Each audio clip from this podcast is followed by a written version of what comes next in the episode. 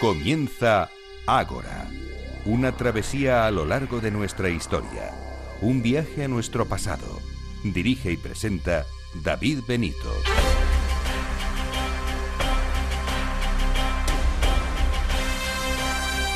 Muy buenas noches y bienvenidos a Ágora, la cita de Capital Radio con la historia.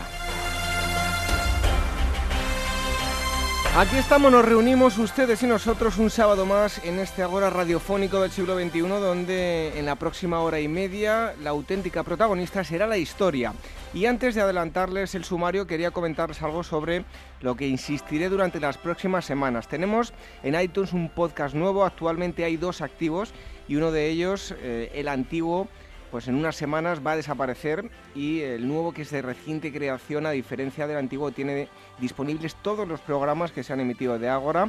El antiguo solo tenía eh, los últimos 20 capítulos y ¿cómo lo pueden distinguir ustedes? Pues muy fácil. El nuevo tiene las letras de Ágora en color amarillo, mejor dicho en ocre, que me apuntaba la diseñadora gráfica y si quieren hacer valoraciones y dejar comentarios les agradeceríamos que ya fueran en el nuevo como ya lo están haciendo. Repito que el podcast nuevo de iTunes es el que tiene las letras amarillas de Ágora y con respecto a iVoox todo sigue igual y no habrá cambios. Estos cambios, repito, solo afectan a iTunes y por cierto también tienen enlaces en nuestra página web que les van a llevar directamente al podcast de iTunes.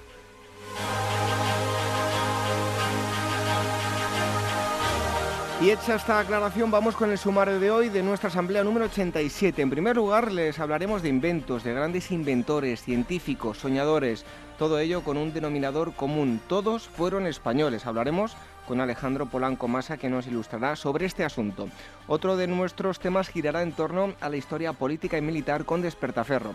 En esta ocasión, el protagonista es uno de los personajes más discutidos de la historia de Roma. Me refiero a Juliano el Apóstata. Eduardo Cábana nos hablará de este personaje.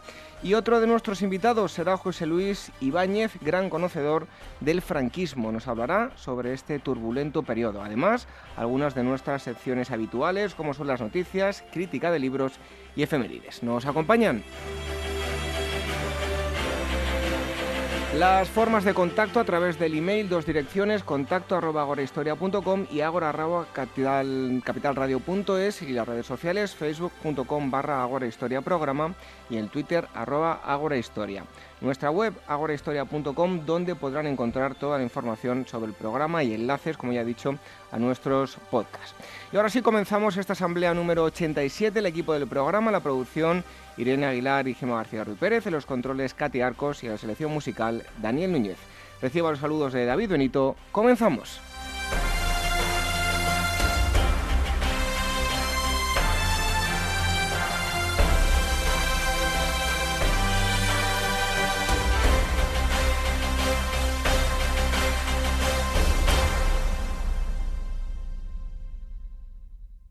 Este mes en Despertaferro, Historia Contemporánea, la Guerra Civil en Vizcaya, 1937. La dificultad de militarización de las fuerzas gubernamentales, la intervención de voluntarios carlistas en la contienda o el Pacto de Santoña marcaron una campaña que supuso, con la caída de Bilbao, el principio del fin del norte para la República. A la venta en librerías, kioscos, tiendas especializadas y www.despertaferro-ediciones.com.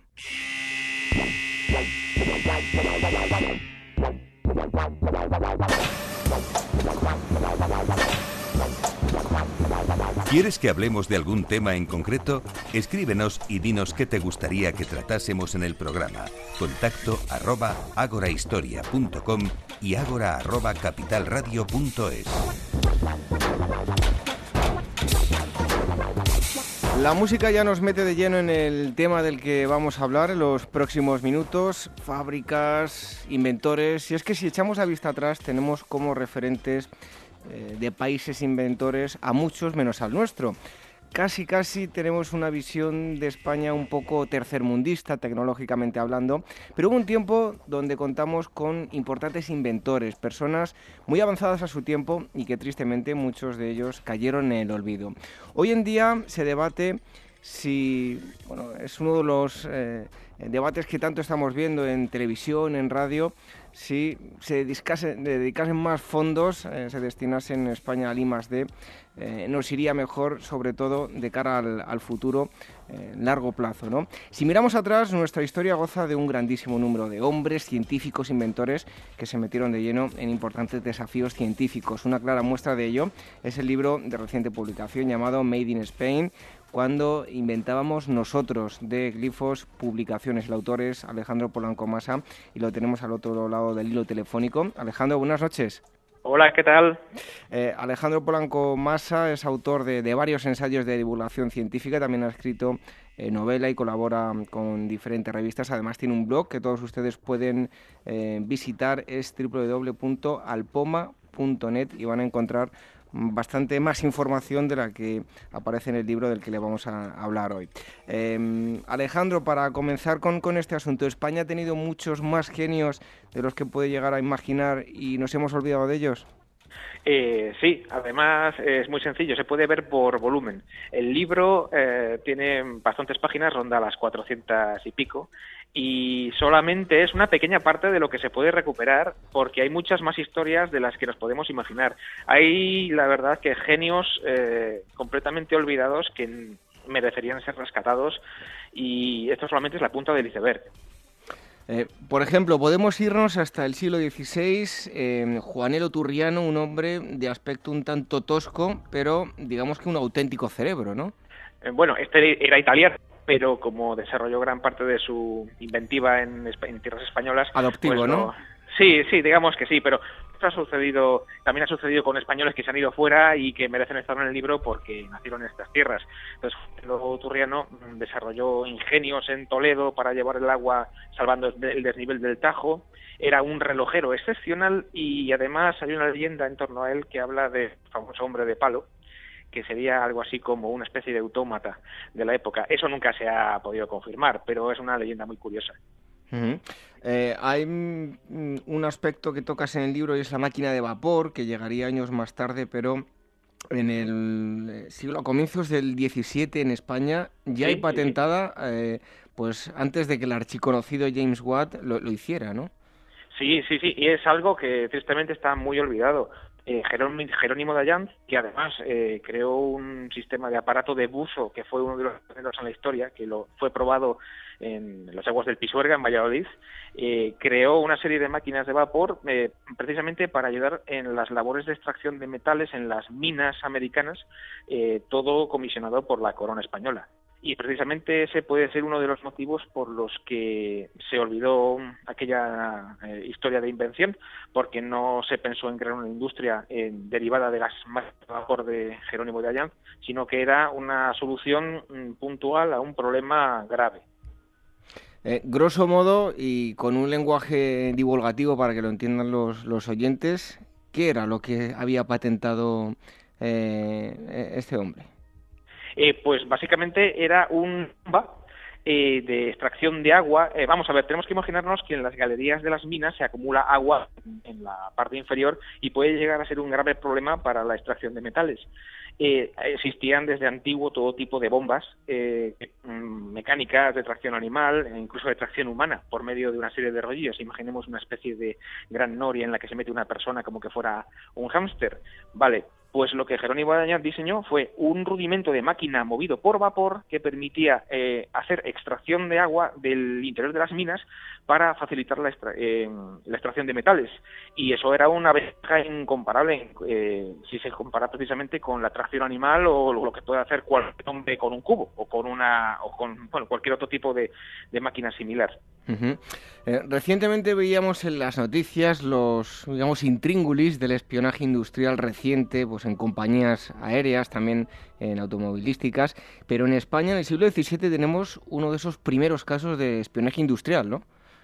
Eh, si te refieres a Viagurre es muy curioso. Eh, es muy similar el caso al de Juanelo en el sentido de que la máquina que diseña eh, está pensada para salvar un desnivel en aguas entre un río, en este caso el Pisuerga otra vez, y eh, una cota elevada que era donde estaba eh, un, palacio. Bien, eso hoy en día nos parece una tontería porque tenemos todo tipo de bombas. Pero hombre, en aquella época era una labor de ingeniería impresionante. Zubiaurre era un aventurero que vio un modelo de este tipo en la Inglaterra de su época, cuando él estaba preso, era un bueno, digamos que era un espía, un, un, elemento que es de novela, y importó aquello que simplemente pudo ver a un modelo real que construyeron en Valladolid, y de ahí viene el ingenio de Zubiaurre, que era como se conocía, eh, que básicamente se puede considerar como un caso de espionaje industrial eh, de, esa época. Eh, bueno, hay otro de los inventos que me ha, llamado muchísimo la atención y es el, locomóvil Castilla. ¿Qué fue y, quién fue su ingenioso inventor? Oye, Pedro de la Rivera. Bueno, este era un ingeniero que luego se dedicó al mundo de los ferrocarriles cuando vio que nadie le compraba su, su gran invento, que en realidad era una idea importada. Eh, tenemos que situarnos a mediados del siglo XIX y, bueno, pensemos en los caminos de la época, no había autopistas, no había carreteras, entonces eh, la tracción animal, los, los carros eh, eran lo que se llevaba, no, no podías mover mercancías, salvo eh, con el incipiente ferrocarril. Y entonces en Inglaterra este ingeniero descubre que hay unas máquinas como locomotoras, pero que no van sobre raíles, sino que son para caminos. Entonces decide importar eh, varias máquinas de estas a España porque cree que se pueden, bueno, que puede distribuir, mm, sobre todo, por ejemplo, carbón, minerales, eh, cereales, a lo largo de todo lo que son todos los caminos de España. Y desembarca en Santander, en el puerto, unas máquinas británicas eh, desmontadas completamente se montan allí, eh, decide ir a Madrid montado sobre ellas, imaginemos, es como una gran locomotora con ruedas de metal eh, muy, muy, muy, muy grandes, pero no pensada para raíles, sino para caminos. Descubre tristemente que no puede superar el puerto de las montañas eh, cantábricas y tiene que volver a montar la máquina pieza a pieza después de un peligroso trayecto entre Cantabria y Valladolid eh, lo montan otra vez en Valladolid y ahí es cuando mm, empieza su verdadera aventura, porque con el Locomóvil Castilla, que es como fue llamado, recorre los caminos entre Valladolid y Madrid en solitario junto con una serie de compañeros eh, en algo que es realmente increíble, porque las gentes de la época veían llegar por los caminos una máquina que resoplaba vapor y que era algo que parecía sacado de, bueno, de, de un aquelarre. De hecho, alguien creía que ya estaba llegando el diablo a, su pueblo.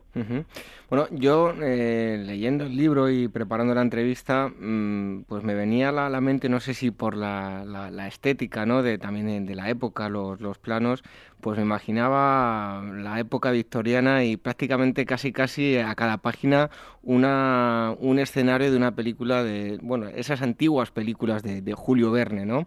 Em, en tiempos difíciles que se vivían en España, la gasolina no era algo al alcance de, todos. Eh, en su defecto, eh, hablas del gasógeno. Seguro que muchos oyentes no tienen ni idea de qué es eso. ¿Qué es el, el gasógeno? El gasógeno fue la solución de emergencia que se encontró en la posguerra española a la carestía de combustibles.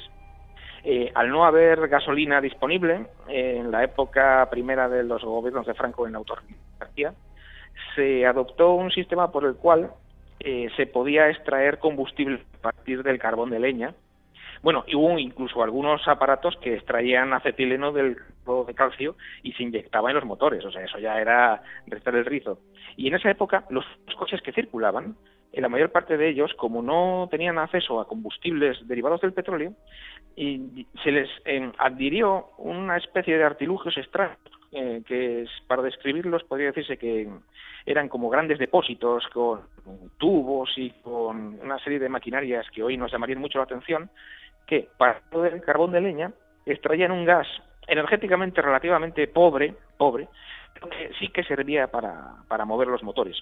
Eh, cierto es que si pillabas un repecho un poco complicado, el motor se ahogaba y, tendrías que, y tenías que inyectar un poquitín de gasolina, que era lo que le daba vida, eh, a través de un pequeño depósito que llamaban nodriza, que se, se, solía situar en la parte superior del vehículo. Pero, a falta de mm, combustibles, el carbón de leña eh, movía parte de la, de la maquinaria de este país durante varios años. Eh, Alejandro, dejando a un lado los, los, coches, hablamos ahora del ferrocarril. Eh, si digo talgo, mucha gente lo reconocerá porque es algo pues, presente en nuestros trenes de, hoy en día, ¿no? Pero lleva eh, llevado hasta, hasta los años 50 y además digamos que es una palabra que engloba mucho más de lo que podemos llegar a pensar. Ahí tenemos a Alejandro Goicochea, el, inventor del talgo, que es un sistema en realidad de articulación de vagones que facilita la, la, movilidad, la seguridad de, de, de convoyes articulados. Y Alejandro Goicochea es uno de esos personajes que también es de novela, eh, prácticamente. Vivió la época de la Guerra Civil, envuelto en una polémica porque él fue el diseñador del cinturón de hierro en Bilbao y, bueno, él, digamos que pertenecía al bando contrario. Eh, es una historia paralela. Pero mientras tanto, en la guerra, él ya estaba pensando en diseñar trenes y, de hecho, toda su experiencia le viene época en la que en la que trabajaba en el ferrocarril de la Robla, el, el, viejo hullero, y, siempre pensaba en los ferrocarriles del futuro. Entonces, eso que hoy en día se ha convertido en una de las mm, empresas españolas en tecnología ferroviaria, viene de ahí, del, sueño de Alejandro Goicochea de los años 30 y los años 40. Bueno, hemos hablado de coches, de ferrocarril, de máquinas de, vapor y ahora hablamos de, de volar. Hay un pastor eh, que estuvo contemplando mucho tiempo el vuelo de las aves. Eh, ¿Hasta qué año tenemos que viajar y qué artefacto ideó eh, este hombre y quién, quién era? Pues tenemos que ir a finales del siglo XVIII, prácticamente. Y Diego, Diego Marín Aguilera, pues sí, era un pastor, era un simple pastor, Ruño del Conde, que es un pueblo de Burgos, y queda en ese pueblo una, una escritura notarial en la que se, levanta, se levantó acta de algo excepcional, porque cuando todavía no hablaba de volar, se estaba la, tecnología de los globos naciendo, él ya soñaba con aviones, simplemente observando los pájaros. Y Diego Marín Aguilera eh, logró, según cuentan las crónicas, eh, un trecho bastante considerable, un planeador que construyó imitando el vuelo de los, de, los, de los pájaros, ayudado por amigos suyos y por el herrero del pueblo, una noche, él quería llegar al pueblo, a un pueblo cercano, pero eh, lógicamente aquello era un sueño imposible, se estrelló, sobrevivió, eh, con la mala suerte eh, que sus vecinos no vieron aquello como algo inventivo ni imaginativo, sino que creían que era cosa de brujas. por desgracia, quemaron el aparato y se le prohibió intentar nuevamente aventuras similares. Vaya. Bueno, ahí otro de los asuntos que seguro que les va a sorprender porque nos vamos a ir hasta las cataratas del Niágara y si les digo yo que para sortear el, agua hubo una tecnología que, bueno, que se utilizaba para el transporte, era tecnología española, el Spanish eh, Aerocar. ¿En qué consistía, Alejandro? Bueno, diseñado por Torres Quevedo, no, consistía, es que consiste, porque sigue existiendo. Es un sistema muy avanzado de transporte a través de cables, eh, suspendido, como una especie de funicular muy, muy avanzado, que fue uno de los diseños más punteros de Torres Quevedo, del que hay que recordar que es uno de los grandes genios de la historia de, no solamente de la ciencia en España, sino podríamos que de todo el siglo XX en todo el mundo. Otra cosa es que luego en los libros no aparezca en grande fuera de nuestro país, pero diseñó desde autómatas, máquinas de círculo, eh, dirigibles, eh, todo tipo de máquinas. Y una de ellas era este tipo de aparatos a través de un sistema de cables suspendidos, permitía transportar personas con un sistema de seguridad realmente avanzado para la época. Bueno, si es que tenemos grandísimos inventores, como puede comprobar en, este libro, y no les hemos dado el reconocimiento que, merecían. Otro de los ejemplos, eh, a nivel de viajes espaciales, pues todo el mundo habla de, de Rusia, de Estados Unidos, la carrera espacial, pero en España podemos presumir, eso sí, con Emilio Herrera a la cabeza, él fue quien diseñó el primer traje espacial. Sí, el escafandra estratonáutica. el, nombre, el nombre se las trae, pero es que realmente era eso. Era un modelo de traje espacial para vuelos eh, en globo a la alta atmósfera, donde el aire está enrarecido, las temperaturas son extremas, y el diseño no solamente consistía en un traje, sino en un sistema completo de respiración antivapor, con un micrófono, con sensores para controlar todo tipo de parámetros, el vuelo estaba previsto para mediados de los años 30, estamos hablando que el diseño procede de 1934 a 1935, con la mala suerte de que el diseño de este ingeniero eh, no pudo ser probado en la realidad porque en medio se interpuso la guerra civil. Muchos años después, cuando Emilio era presidente de la República en el exilio, la propia NASA cuando ya los vuelos de los Apolo estaban en su momento álgido, eh, la propia NASA eh, se acordó de Emilio Herrera y le quiso incluso rendir un pequeño homenaje, pero bueno, eh, quedó en el olvido y posiblemente fue la guerra civil la que, como cortó su historia, se encargó de impedir lo que hubiera sido un, hito impresionante de la historia de la, de la. Alejandro, hay otro personaje que a mí me ha parecido eh, fascinante, Antonio Longoria. Eh, ¿Quién era? Y, cuéntanos algunos pequeños ítems de, su vida. Antonio Longoria es uno de los raros. Hay una parte del libro que está dedicada a gente extraña, mm, digamos que no eran científicos o ingenieros eh, normales, por ponerlo entre comillas, sino que mm, hicieron cosas extrañas, pero que son merecen recordados. Antonio Longoria era un exiliado español que vivía en Estados Unidos eh, desde los años 40 y 50 y desarrolló una carrera como genio de las máquinas de soldadura. De hecho, tiene varias patentes de máquinas de soldadura que en su tiempo le reportaron unos beneficios muy, muy amplios. Pero lo más sorprendente es que entre los años 40 y 50 aparece en la prensa de los Estados Unidos este personaje afirmando haber creado un rayo de muerte, al estilo de Nikola Tesla o, similares, eh, o Grindel Matthews, que también se comentaba que había hecho lo mismo. Lo más gracioso del rayo de la muerte teórico que inventó Longoria era que permitía, por medio de ondas electromagnéticas, eh, convertir la sangre de los organismos vivos que se interponían en el camino del rayo en polvo. O sea, digamos que lo convertía en una especie de pasta.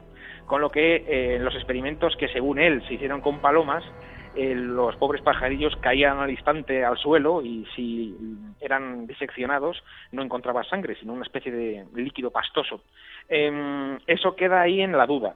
Eh, es algo extraño, ha aparecido bastante, de hecho ha, aparecido en revistas bastante conocidas en Estados Unidos, desde Popular Mechanics o similares, y el propio Longoria dijo que no, no pensaba continuar con la investigación porque le parecía algo terrible. Bueno, eh, hay otro de los inventos que a mí me ha fascinado y más seguro que a todos los oyentes y, a nuestro invitado porque estamos hablando de, su libro, ¿no? Y es que Ángela Ruiz Robles ya ideó hace unos cuantos años, digamos, una especie de libro electrónico. ¿En qué consistió este, este libro? El libro mecánico de Doña Angelita, que era maestra, eh, llevó a cabo toda, casi toda su carrera en Galicia, era eh, lo que hoy conocemos como libros electrónicos, solo que eh, llevados a la vida por medio de elementos electromecánicos. Y él quería construir una serie de pequeños artilugios que facilitaran la, la labor de aprendizaje en las escuelas rurales y similares, y creó una serie de patentes. Pensemos que estamos hablando de los años 40, en la España de los 40 y los 50, una época bastante dura, y creó una serie de patentes mm, que, y luego modelos, porque no solamente fue algo, algo pensado, sino que se llevó a la realidad, aunque luego no se fabricara, una serie de libros mecánicos que consistían en lecciones en las que el alumno pues escuchaba, veía, eh, interactuaba eh, por medio de pequeñas luces. Mm, para imaginarlo, un pequeño libro de metal que se abre, tiene unas pilas, tiene una serie de luces, eh, tiene un generador de sonido, tiene unos motorcitos y cada lección se cargaba por medio de una serie de cartuchos. Y la verdad es que se adelantaba a su tiempo impresionantemente. Por eso puede decirse que era un precursor de los libros electrónicos. totalmente. Bueno, ya para terminar, Alejandro, has tenido la oportunidad de bucear en, las vidas de, todos estos hombres y mujeres muy interesantes. Eh, unos aparecen en el libro, otros no. Eh, ¿Cuál de ellos, con cuál te quedarías y cuál crees que, pues, que no tuvo nada de repercusión y debió tener un puesto de honor en, nuestra historia? Pues sin duda de todos ellos yo me quedaría con Fidel Payés, eh, descubridor de la anestesia epidural, que fue olvidado en su tiempo mm, por una mala suerte increíble, dado que fallece al poco de, de hacer el gran descubrimiento, estamos hablando de mediados de los años 20, eh, siendo médico militar, él realiza varias, varios procedimientos de anestesia epidural con un procedimiento que era el que él llamaba como anestesia metamérica y eh, lo que hace es describir su procedimiento en revistas españolas, pero su trabajo no se traduce. Al fallecer al poco en un accidente de tráfico, su obra se olvida y a los pocos años es, eh, es reivindicado el descubrimiento por un médico italiano y bueno, tenemos la suerte que un discípulo de Fidel Payet, eh, argentino, eh, gritó a los cuatro vientos que aquello que otros decían haber descubierto realmente había sido descubierto anteriormente. Pero eh, tampoco quedó ahí historia muy fijada, dado que muy poca gente sabe que la anestesia epidural es un procedimiento descubierto en España por un médico genial. Bueno, pues si quieren eh, eh, conocer mucho más acerca de, investigadores, Made in Spain, cuando inventábamos nosotros, inventores mm, de la geografía española y también exiliados, glifos, publicaciones, y el autor es Alejandro Polanco Masa, que ha estado eh, durante estos minutos hablándonos de, estos peculiares hombres. Alejandro, muchísimas gracias por, por haber estado con nosotros. Muchas gracias a vosotros. Nosotros continuamos con más cosas, dejamos a un lado los inventos y nos metemos con otras cosas relacionadas con la historia.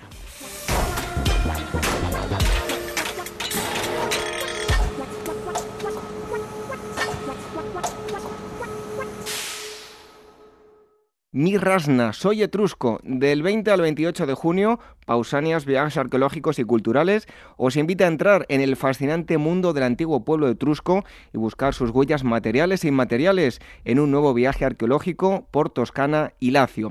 Sus increíbles necrópolis son sin duda los vestigios más sugerentes del legado arqueológico de la civilización etrusca. El recorrido diseñado por Pausanias os permitirá adentraros en estas verdaderas ciudades de los muertos que rodeaban las antiguas ciudades de los vivos. Amantes del arte griego, los etruscos importaron fabulosas obras artísticas desde el Mediterráneo oriental que hoy en día lucen en algunos de los museos arqueológicos más destacados de Italia, como el Museo Etrusco de Villa Giulia y el Museo Arqueológico de Florencia. La belleza de la Toscana y del Lacio os acompañará durante todo el recorrido. Dulces colinas, desbordantes de viñas y escénicos burgos medievales como Pitigliano u Orvieto serán también protagonistas en este viaje en búsqueda de una de las más fascinantes civilizaciones del Mediterráneo. Para más información podéis entrar en la web pausanias.com o llamar al teléfono 91 355 5522. Repito, 91 355 5522. Pausanias, viajes arqueológicos y culturales. Ágora donde la historia es la verdadera protagonista. En Capital Radio con David Benito. Llevábamos ya una semana sin llamada histórica y hoy vamos a hacer una que se va a quedar aquí en casa con nosotros en Capital Radio Vamos a llamar desde el estudio hasta la redacción y vamos a hablar con Mario Saavedra, jefe de informativos de Capital Radio y presentador de Información Capital, programa diario de 2 a 3 y media de, de la tarde. Y le hemos preguntado por un personaje histórico y un momento histórico, aquellos que más le han llamado la atención. Vamos en primer lugar con el personaje. Escuchen a Mario Saavedra.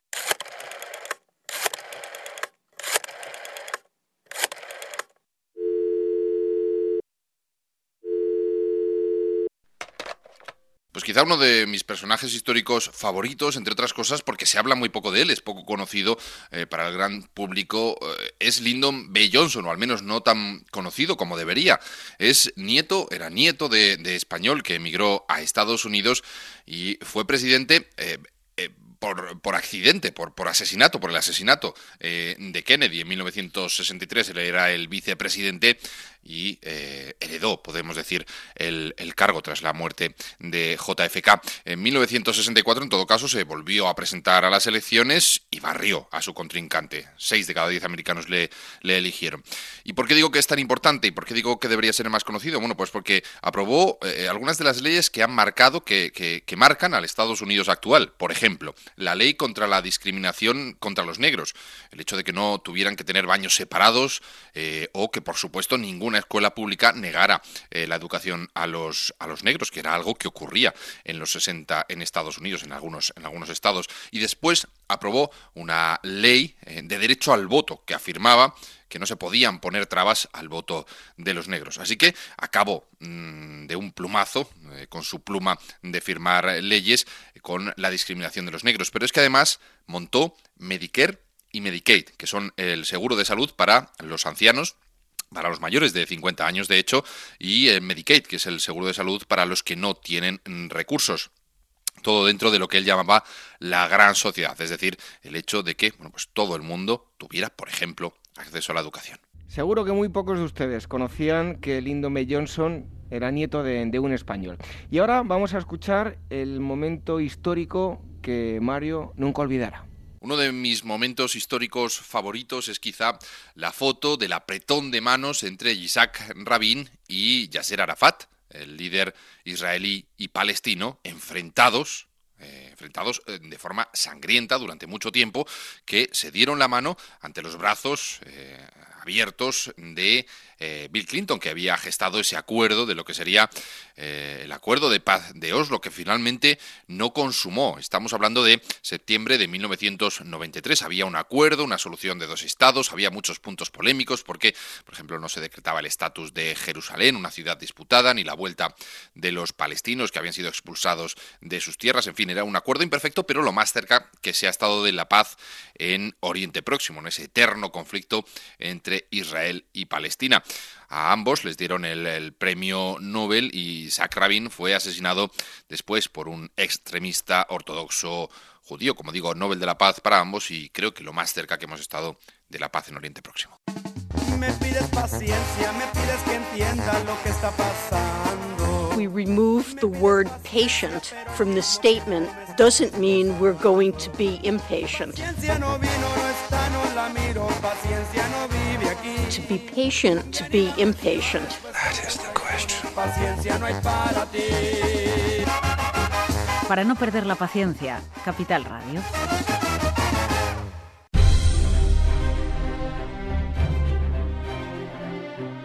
Ágora Historia, con David Benito en Capital Radio. Hoy les hablamos, ya lo decíamos, durante la presentación de Historia Política y Militar con Despertaferro. Hoy hablamos de Despertaferro antigua y medieval. Su número 29, el número de este mes, eh, trata sobre Juliano el Apóstata, emperador Juliano, que entre otras cosas intentó restaurar el culto a los antiguos dioses y está con nosotros el director de la cabecera Despertaferro antigua eh, y medieval, él es Eduardo Cabana. Muchísimas gracias por estar nuevamente con nosotros. A vosotros. Bueno, para meternos ya de lleno con el, con el asunto de hoy, el emperador Juliano gobernó el Imperio Romano entre los años 360 y 63, un periodo del, del que hablamos, el siglo IV, de importantes transformaciones políticas y sociales. Es vuestro primer eh, artículo de, la revista donde habláis de, este contexto. ¿Cuáles son las características de este periodo? Bueno, pues lo, lo, interesante del siglo IV, del siglo IV después de Cristo, es que presenta unas características que lo hacen realmente curioso, de características de tipo político y social eh, que lo distinguen además radicalmente de los periodos precedentes, sobre todo del Alto Imperio Romano. Por ejemplo, así en, entre las transformaciones políticas, la más importante quizás es la dualidad del imperio, se convierte en una especie de imperio doble con dos administraciones, dos ejércitos, dos culturas, uh -huh. una para cada una de las mitades del, del, imperio, la mitad oriental y la mitad occidental. La mitad oriental de corte muy griego, muy helenístico, donde prácticamente no se hablaba latín, sino se hablaba fundamentalmente griego, era la lengua franca, y la mitad occidental donde sí se hablaba latín, eh, con una serie de características bastante diferentes, con dos ejércitos que de hecho pugnaban entre sí en, distintas ocasiones. Algunas de las guerras civiles no son sino otro asunto realmente de guerras entre, de pugnas entre, entre Oriente y Occidente. Eh, también religiosamente, con, eh, con sedes eh, religiosas distintas que también pugnan entre sí, eh, y bueno, con unas características también en general muy diferentes. Occidente, por ejemplo, la parte occidental del Imperio Romano, eh, tiende a lo largo de este periodo a ruralizarse fuertemente. Las ciudades decaen en su mayoría. Eh, últimamente se está poniendo. Eh, eh, se está matizando esta, este, este, esta, este, fenómeno, pero sí que efectivamente en términos generales se ve que claramente las ciudades decaen bastante en Occidente. No así en Oriente, en la parte oriental del imperio, donde uh -huh. las ciudades se mantienen, se mantienen con bastante pujanza económica y, y, y, son uno de los pilares principales de la economía. Eh, otra de las características principales de este periodo es la presencia del dominado. A partir de finales del siglo, del siglo III y principios del siglo IV, con la tetrarquía aparece el, un nuevo régimen de gobierno, el dominado, eh, en el cual el emperador se arroga de una serie de eh, poderes mucho más eh, eh, mucho mayores de los que tenía hasta la fecha y se da una centralización del poder en torno a la corona aún más acusada si cabe de lo que lo había sido anteriormente. Esto es una respuesta surge como respuesta fundamentalmente a la crisis de autoridad política que se da terrible crisis a lo largo del siglo III. Por tanto, a finales de este siglo III intentan eh, solucionarlo con un nuevo modelo de gobierno, por cierto, de influencia muy fuerte oriental, del mundo persa sasánida, eh, donde, como digo, se centraliza más el poder y hay una corte eh, con una burocracia mucho más pesada que antaño y, con, por cierto, también con algunas características curiosas como son el ceremonial, ceremonial pesadísimo, enormemente, con unos protocolos muy rigurosos que provocan un distanciamiento enorme de la figura del emperador respecto al resto de, la sociedad. Eh, se convierte prácticamente en un ser, en un ser sagrado. De hecho, precisamente, eh, todo lo que rodea al emperador recibe el nombre de sacrum. Por ejemplo, el Palatium Sacrum, el palacio, o el, propio dormitorio del emperador que se llama Sacrum eh, Cubiculum. luego también, por supuesto, importantísimas las transformaciones sociales que se dan en este siglo IV. fundamentalmente, en la parte occidental del imperio, que es la que más se transforma, la parte oriental, como digo, se mantiene más, eh, más parecida a lo que había sido anteriormente el Alto Imperio, pero la parte occidental del imperio sí, sí, en ella sí que se da sobre todo fundamentalmente una polarización social terrible.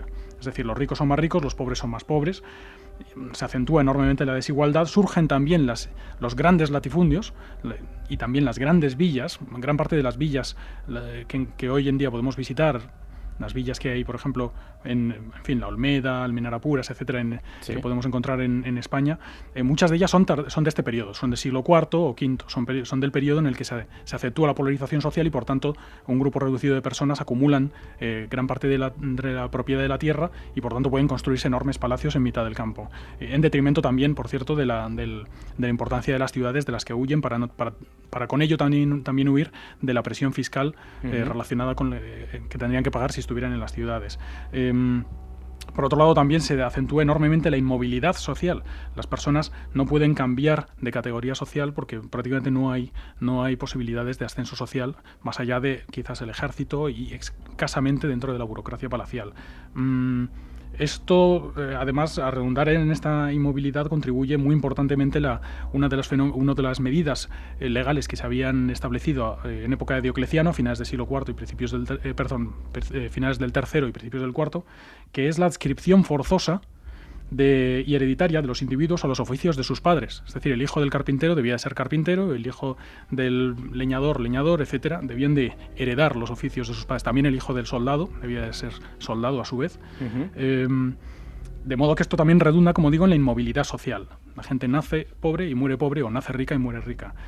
También es curioso, y esto es muy interesante, la esclavitud decae en este periodo. No hay tanta esclavitud, en parte como consecuencia del hecho de que, de que no hay tantas guerras, no hay tanta expansión, por tanto no hay tantas conquistas, no hay tanto botín de guerra en forma de prisioneros.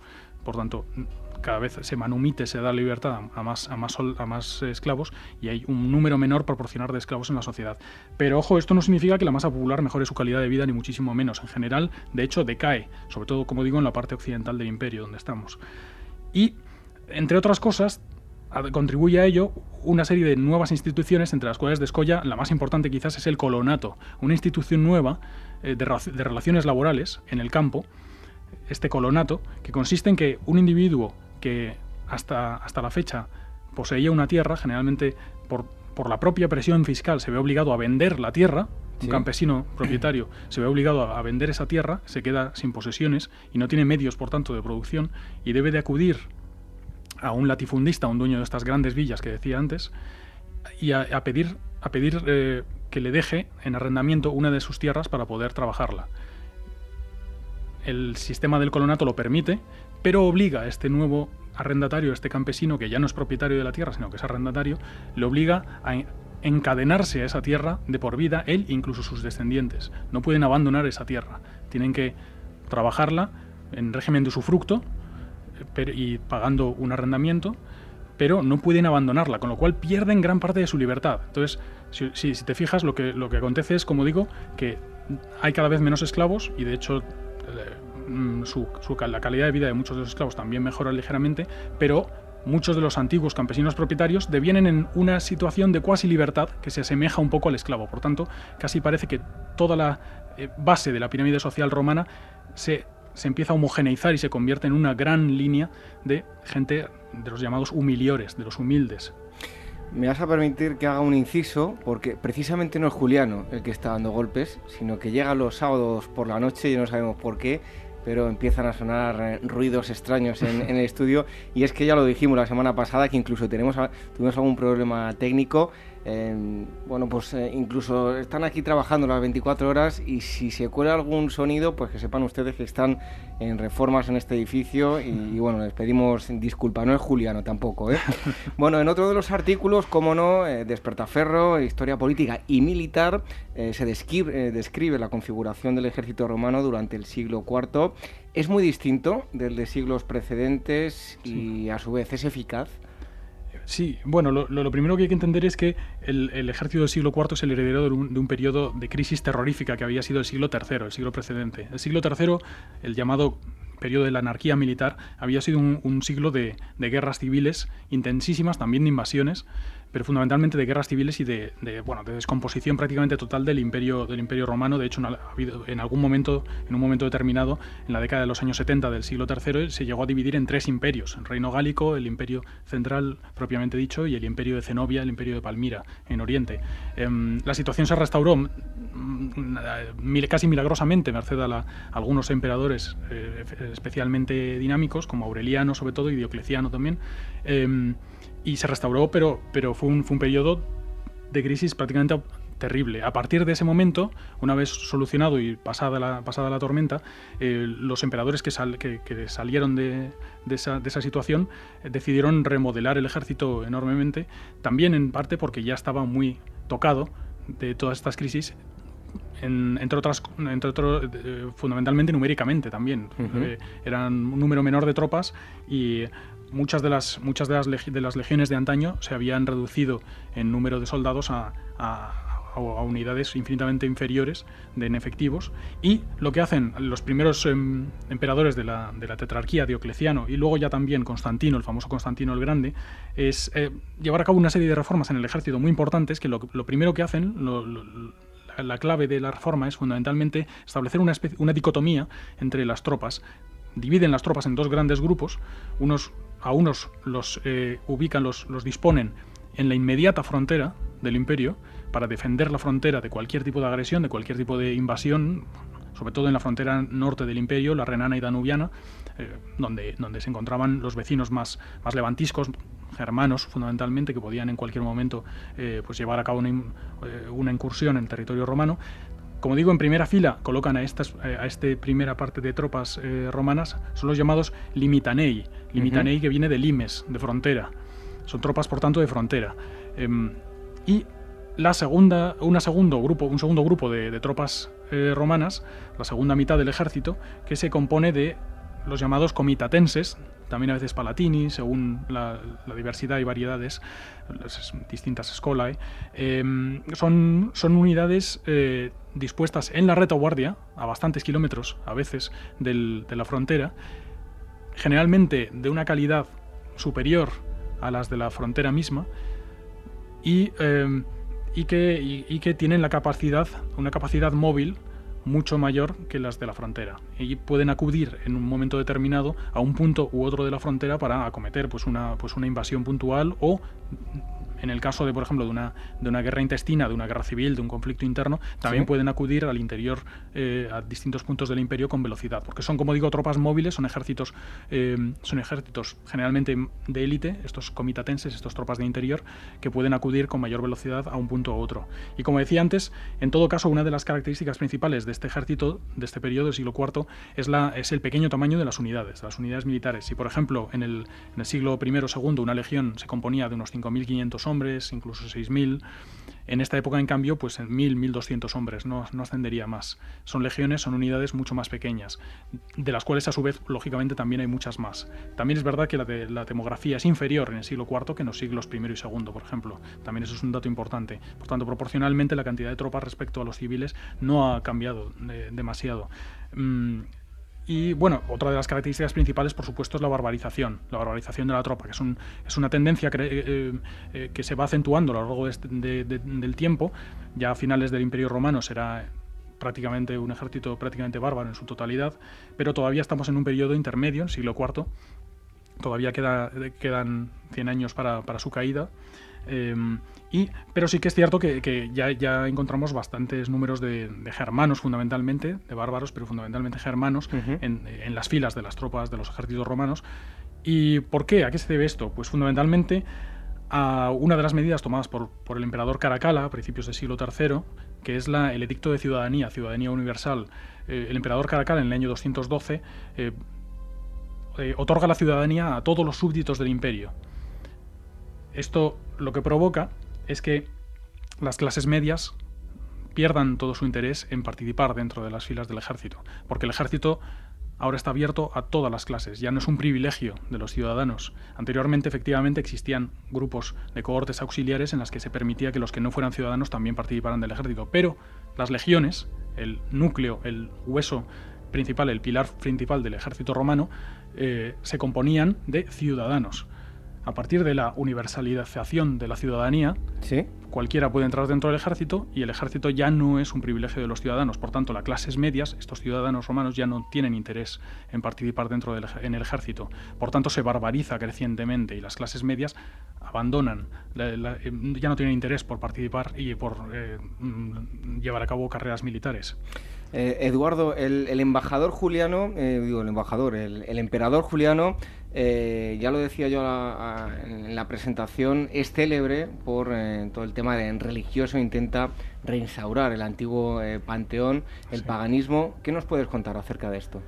Bueno, en, este número de la revista tenemos un artículo muy interesante que escribe Ramón Teja, catedrático de la Universidad de Cantabria, que es además un, un gran especialista en este, en este tema. Eh, es verdad que, Juliano, efectivamente, eh, una de sus características principales, la que le hace más famoso, es precisamente su intento de restaurar la vieja religión tradicional, la religión politeísta romana de Júpiter, etcétera, y todos los dioses olímpicos, eh, que es la razón por la que sus contemporáneos cristianos le dieron el sobrenombre precisamente de apóstata, porque efectivamente nació como miembro de la dinastía constantiniana en la que, de la que todos eran, eran cristianos, la dinastía reinante en la fecha, eh, herederos todos de, Constantino el Grande y, anteriormente Constancio Cloro, su padre, uno de los tetrarcas, eh, y por tanto Juliano es, el, el, último, el último emperador que una vez llegado al trono eh, cambia totalmente su política y desvela su, su, su verdadero credo pagano e intenta, intenta volver las agujas del reloj, intentar volver a una situación precedente en la que la Iglesia cristiana ya no, ya no tuviera los privilegios que, le habían sido concedidos a lo largo de toda la primera mitad del siglo IV por los distintos eh, emperadores de la dinastía constantiniana y revertirlo a una situación precedente. Entre otras medidas, quizás la más importante de todas ellas fue precisamente la prohibición que, se, que, dio a los cristianos de enseñar en las escuelas. Eh, en todo caso, la, política de Juliano fracasa, fracasa completamente, entre otras cosas a causa quizás de su corto reinado, pero fundamentalmente por el hecho de que el cristianismo ya estaba enormemente eh, anclado en la sociedad romana. Y lo cierto es que había cautivado el cristianismo eh, a gentes de todos los niveles sociales, mientras que el paganismo realmente en, este periodo, fundamentalmente el paganismo de corte eh, palacial, que es el que proponía Juliano, no, no cautivaba a las clases populares, sino fundamentalmente a un grupo reducido de las élites. Por tanto, tenía menos fuerza, menos fuerza política, desde luego. Sea como fuere, em, en todo caso, este artículo eh, de Ramón Teja eh, es realmente interesante porque plantea un punto de vista interesante acerca del, fenómeno y de la, de la dicotomía entre cristianismo y paganismo en este Ecuador del siglo IV, proponiendo que la transición de paganismo a cristianismo no fuera ni tan radical ni tan dramática como a menudo se piensa. Bueno, eh, te voy a pedir eh, brevedad eh, ahora, Eduardo. Nos hemos casi casi pasado de tiempo. sí que hago referencia a que la gente amplíe toda la información de un interesante artículo sobre la batalla de Estrasburgo del año 357. Y te voy a pedir que casi casi de forma telegráfica me unas eh, dos preguntas que te voy a hacer en, una. Una de ellas es, eh, en uno de los artículos habláis mm, de que el reinado de, Juliano terminó de una forma catastrófica, eh, apocalíptica. ¿Qué nos podías decir acerca de todo eso? Y también, uniendo otra pregunta más, em, bueno, ¿cuál es la situación de los germanos en el siglo IV? ¿Qué sabemos de ellos? Bueno, sí sabemos que en el, año 363 el emperador Juliano lanza una campaña para intentar conquistar un, fragmento de la eh, frontera oriental del imperio y arrebatárselo al imperio vecino, el imperio persa, el imperio sasánida.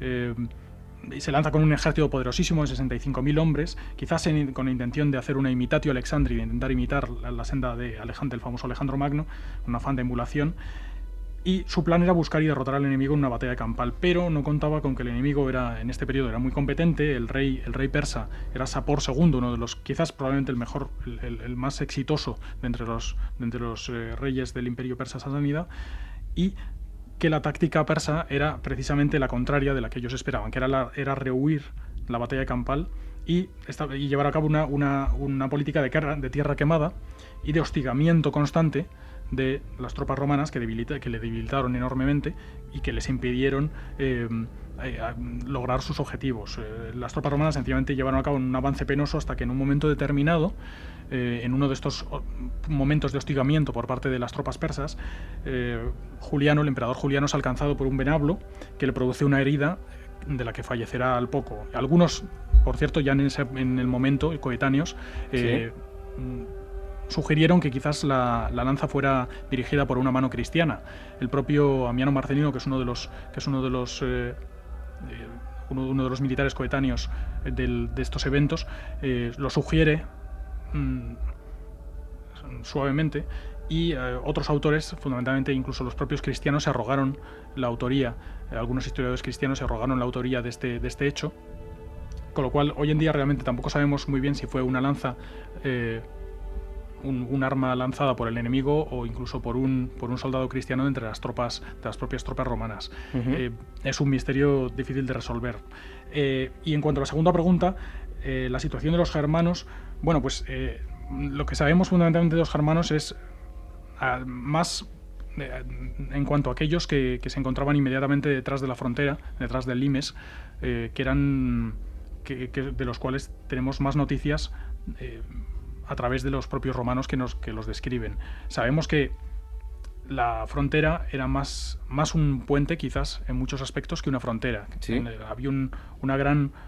Efectivamente, había incursiones germanas que permitían, por un lado, eh, atacar el territorio romano, pero por otro lado también, desde luego, había mercados, había gran contacto, eh, tanto cultural como fundamentalmente mercantil, entre uno y otra orilla del, del Rin y del Danubio y, por supuesto, como decía antes, muchos soldados germanos en el ejército romano que entran en las filas y por tanto se romanizan. Por tanto, hay, hay, puntos enormes e importantes de convergencia cultural cerca de la frontera. Desde luego no al interior. Si subimos más hacia el norte, más hacia en fin, el interior de, Germania, Sajonia, Jutlandia, etcétera, en esas zonas la, romanización es prácticamente inexistente, pero en la zona de la inmediata frontera del Rin y del Danubio, hacia el norte de ambos ríos, sí que nos encontramos eh, un, pueblos germanos que, adoptan progresivamente con el tiempo muchos elementos de la cultura romana y que tienen trato y comercio con los romanos. Eh, además, es muy importante y muy interesante observar las relaciones que hay entre el Estado romano y los distintos grupos étnicos que se establecen, que viven en las fronteras del, Danubio y del Rin, porque se convierten muchos de estos germanos, muchos de sus líderes, se convierten en feudatarios, en reyes clientes de, Roma, porque muchos de ellos son de hecho reyes débiles, el desarrollo político de estos pueblos germanos era relativamente débil, bastante débil, progresivamente se va desarrollando más, pero era débil, por tanto eran autoridades, eran liderazgos eh, que necesitaban el apoyo de Roma para sobrevivir en muchos casos, el apoyo eh, en ocasiones incluso, incluso económico. De modo que se lógicamente, estos, estos reyes que se deben a Roma luego intentan hacer todo lo posible también por mantener esa relación de amistad con Roma. Y Roma eh, sateliza toda la zona y quita y pone reyes a placer. No siempre le funciona, hay momentos en los que estos se rebelan o pero, o sencillamente hay golpes de Estado, etcétera, hay movimientos políticos, cambios en, los grupos eh, étnicos próximos a Roma, pero en general sí que Roma trata y consigue con una, con una relativa eficacia controlar todas, todos estos pueblos de la frontera. Bueno, pues mucha más información lo van a encontrar en el número 29 de la revista Despertafer, en este caso la cabecera antigua y medieval, el eh, número de este mes que habla sobre Juliano, el apóstata. Ha estado con nosotros adelantándonos unos pocos de, esos eh, contenidos que, trae la, la, revista Eduardo Cabana. Muchísimas gracias por haber estado con nosotros. Seguimos con más cosas aquí en Ágora en Capital Radio.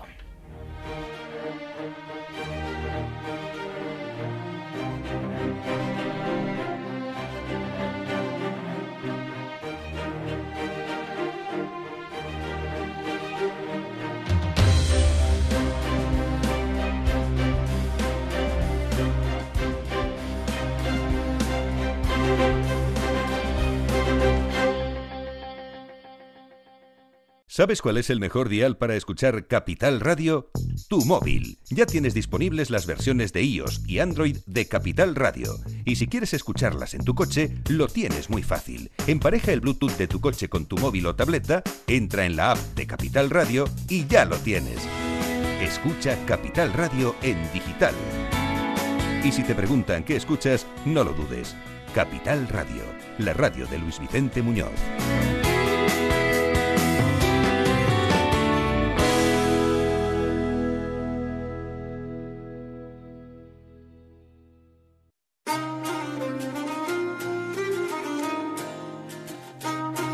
¿Quieres que hablemos de algún tema en concreto? Escríbenos y dinos qué te gustaría que tratásemos en el programa. Contacto arroba agorahistoria.com y agora arroba capitalradio.es. Me gusta mucho esta música que nos trae hoy Irene Aguilar. Ya está aquí con nosotros. Buenas noches. Buenas noches. Que es un instrumento curioso, ¿no? Sí, es un instrumento que a mí me hace mucha gracia. Se llama la viola de teclas. Viola de teclas. Bueno, bueno.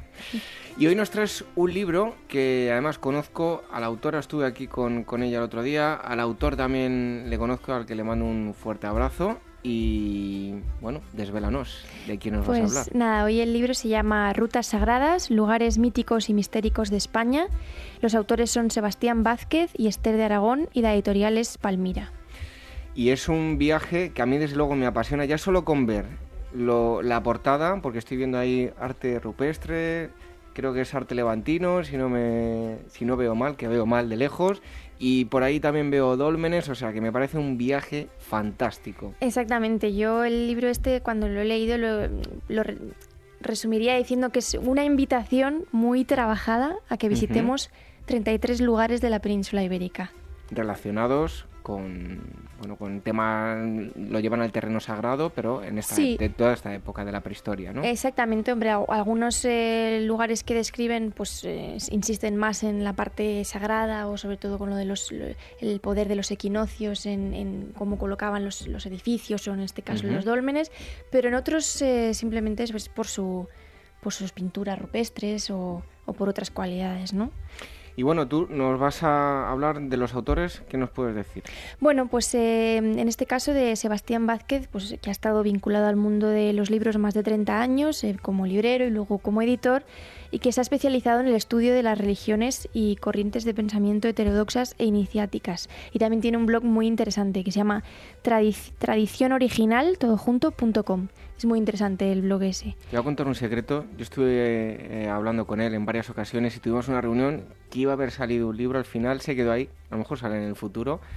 Pero estuvo a punto de salir un libro muy bonito y ya veremos si sale. A ver, a ver. A ver, a ver. Y la, y, bueno, y la otra autora es eh, Esther de Aragón, es licenciada en Geografía e Historia por la Universidad Complutense de Madrid. Una de sus pasiones es viajar y queda patente en el libro y es autora de, pues, de bastantes libros y, y guías también. Uh -huh. Bueno, eh, como has dicho, es una guía muy profunda, detallada, para gente que le guste la arqueología, gente iniciada, podemos sí, decir, ¿no? yo diría que sí, porque claro, es eh, no, no se centra simplemente en decirte, pues ve a este sitio que es muy bonito y se come muy bien, ¿no?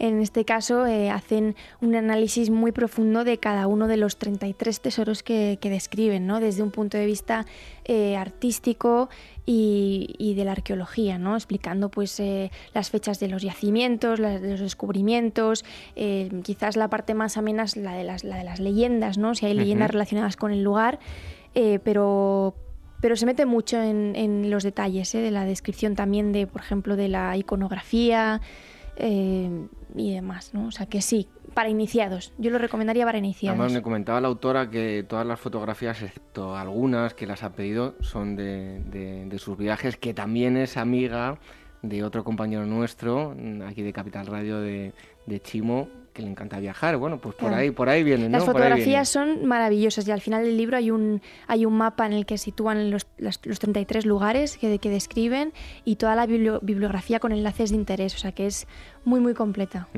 Bueno, pues cuéntanos alguno de esos sitios cargados de, de magia, de historia y de arqueología. Sí, pues por ejemplo ellos eh, hay un, dedican un capítulo a la cueva de los Vélez en Almería y a la cueva de los Letreros y, y aquí pues enfatizan un poco la- la las maravillosas eh, pinturas rupestres, ¿no? Se pueden ver perfectamente ciervos, eh, soles y luego una figura que al parecer es muy famosa en esas cuevas que es la de la del hechicero. Entonces aquí entramos, eh, nos describen un poco mm, lo que simboliza el hechicero, lo que está haciendo en la pintura, mm, pues una parte un poco mística ¿no? de, de la cueva. Sí. Y luego también por esa zona está eh, el Argar y los Millares. Los Millares es el yacimiento de la edad de cobre más importante de Europa y el Argar es eh, una, una- una cultura posterior en, en donde había, bueno, en donde se descubren eh, no sé cuántas tumbas, un, mi- un millar de tumbas han descubierto por ahí y también la momia que se llama el hombre de, de Galera.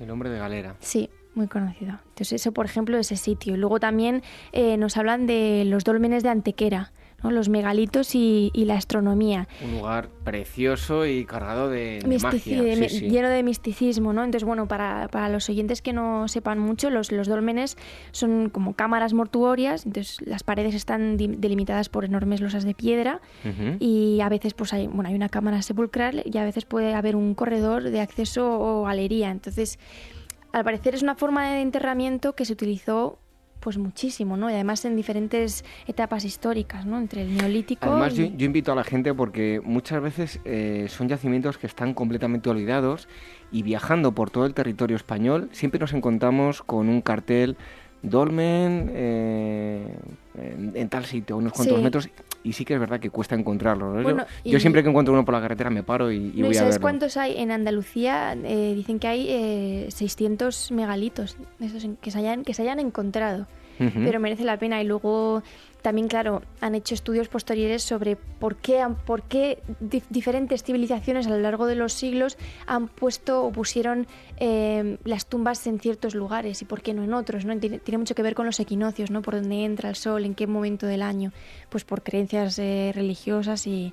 La verdad Mucha- es que... Muchas veces nos vamos hasta Egipto y, y pensamos, ¿cómo movían estas piedras? Pues señores, aquí en la península ibérica tenemos algunos eh, dólmenes, un- estos tipos de enterramientos con piedras grandísimas. ¿Cómo lo moverían? Eso sí que es un, un gran enigma. Hay eh, talleres experimentales donde intentan averiguar de qué forma lo, lo movían. Pensaba que ibas a decir que lo intentan mover la, que intentan mover la piedra a ver si pueden ellos. Pero bueno, yo no me enrollo. Eh, ¿Qué más eh, no- nos ¿Qué cuenta en más? el libro? Pues bueno, yo también destaco el, el capítulo dedicado a Cancho Roano, un santuario tartésico.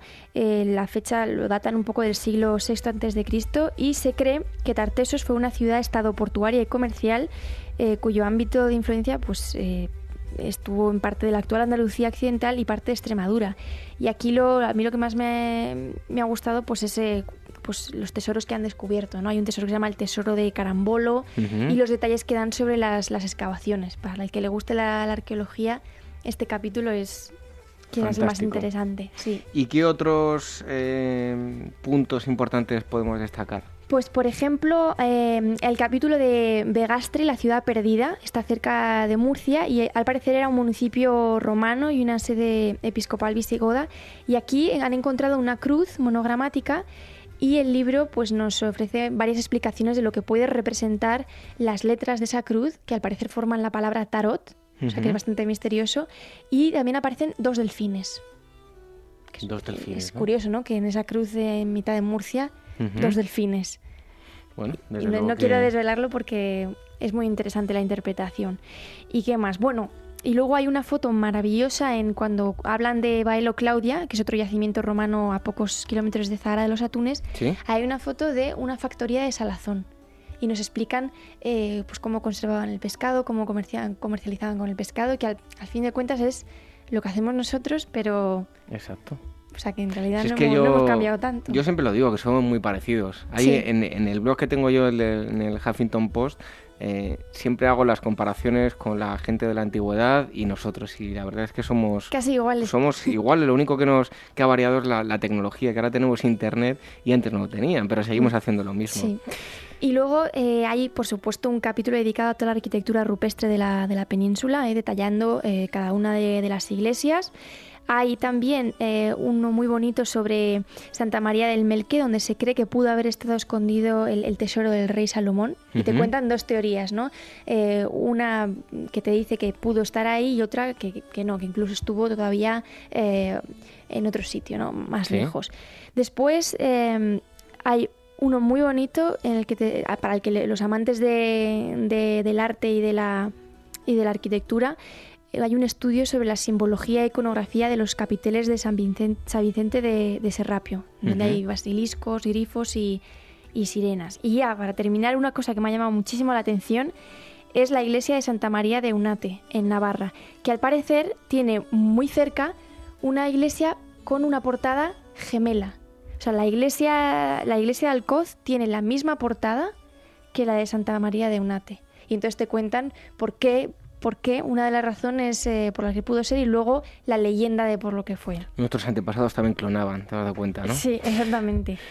Bueno, Y- pues sí, cuéntanos. No, porque a mí me ha gustado mucho y es muy cortita. eh, la explicación que dan de por qué hay dos portadas, ¿Sí? Bueno, la explicación, la explicación mis- mistérica, como dicen ellos, eh, tiene que ver con la leyenda del templario y la serpiente. Se cuenta que un cantero templario no pudo terminar la portada de la iglesia y que la dejó inacabada, pero la noche de San Juan una serpiente salió de las aguas del vecino río y con piedras de luna la terminó e hizo otra igual, aunque con pequeñas diferencias. Cuando el templario volvió, sabiendo que había sido la serpiente la que había hecho la otra entrada, le dio una patada y la desplazó hasta el Coz, que es donde hoy está.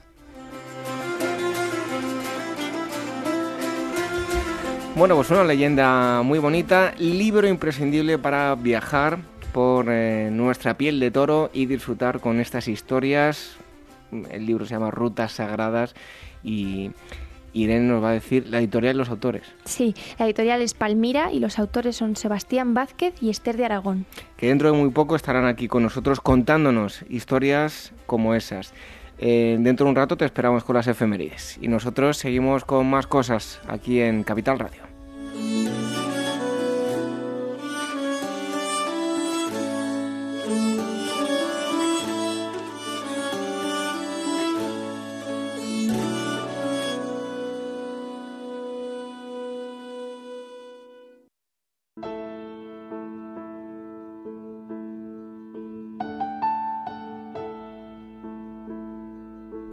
Del Liderazgo. Un programa de radio sobre cómo los hombres y las mujeres enfocan los retos de negocio. Cada martes a las 8 de la tarde, hora central europea.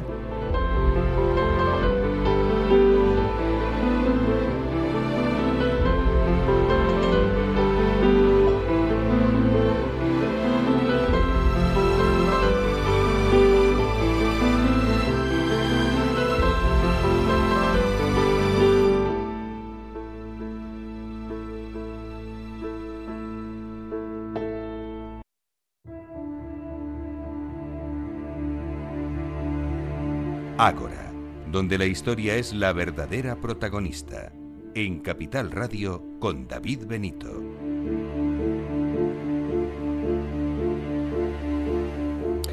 Mucho se ha hablado de franquismo, de Franco y esa España en la que reinaba la dictadura, un régimen represivo que fue suavizándose a medida que iba muriendo, como dice nuestro invitado, en una cama de hospital sin conseguir que aquello que había construido el régimen fuese capaz de perpetuarse. Hoy queremos conocer el nacimiento, la evolución y muerte de este fenómeno presente durante una gran parte del siglo XX en España y para tratar este asunto tenemos a José Luis Ibáñez Salas, licenciado en Filosofía y Letras, con la especialización en Historia Moderna y Contemporánea. Él también es editor de Santillana Educación y dirige la revista digital Anatomía de la Historia. José Luis, muchas gracias por estar en Ágora. Muchas gracias a vosotros.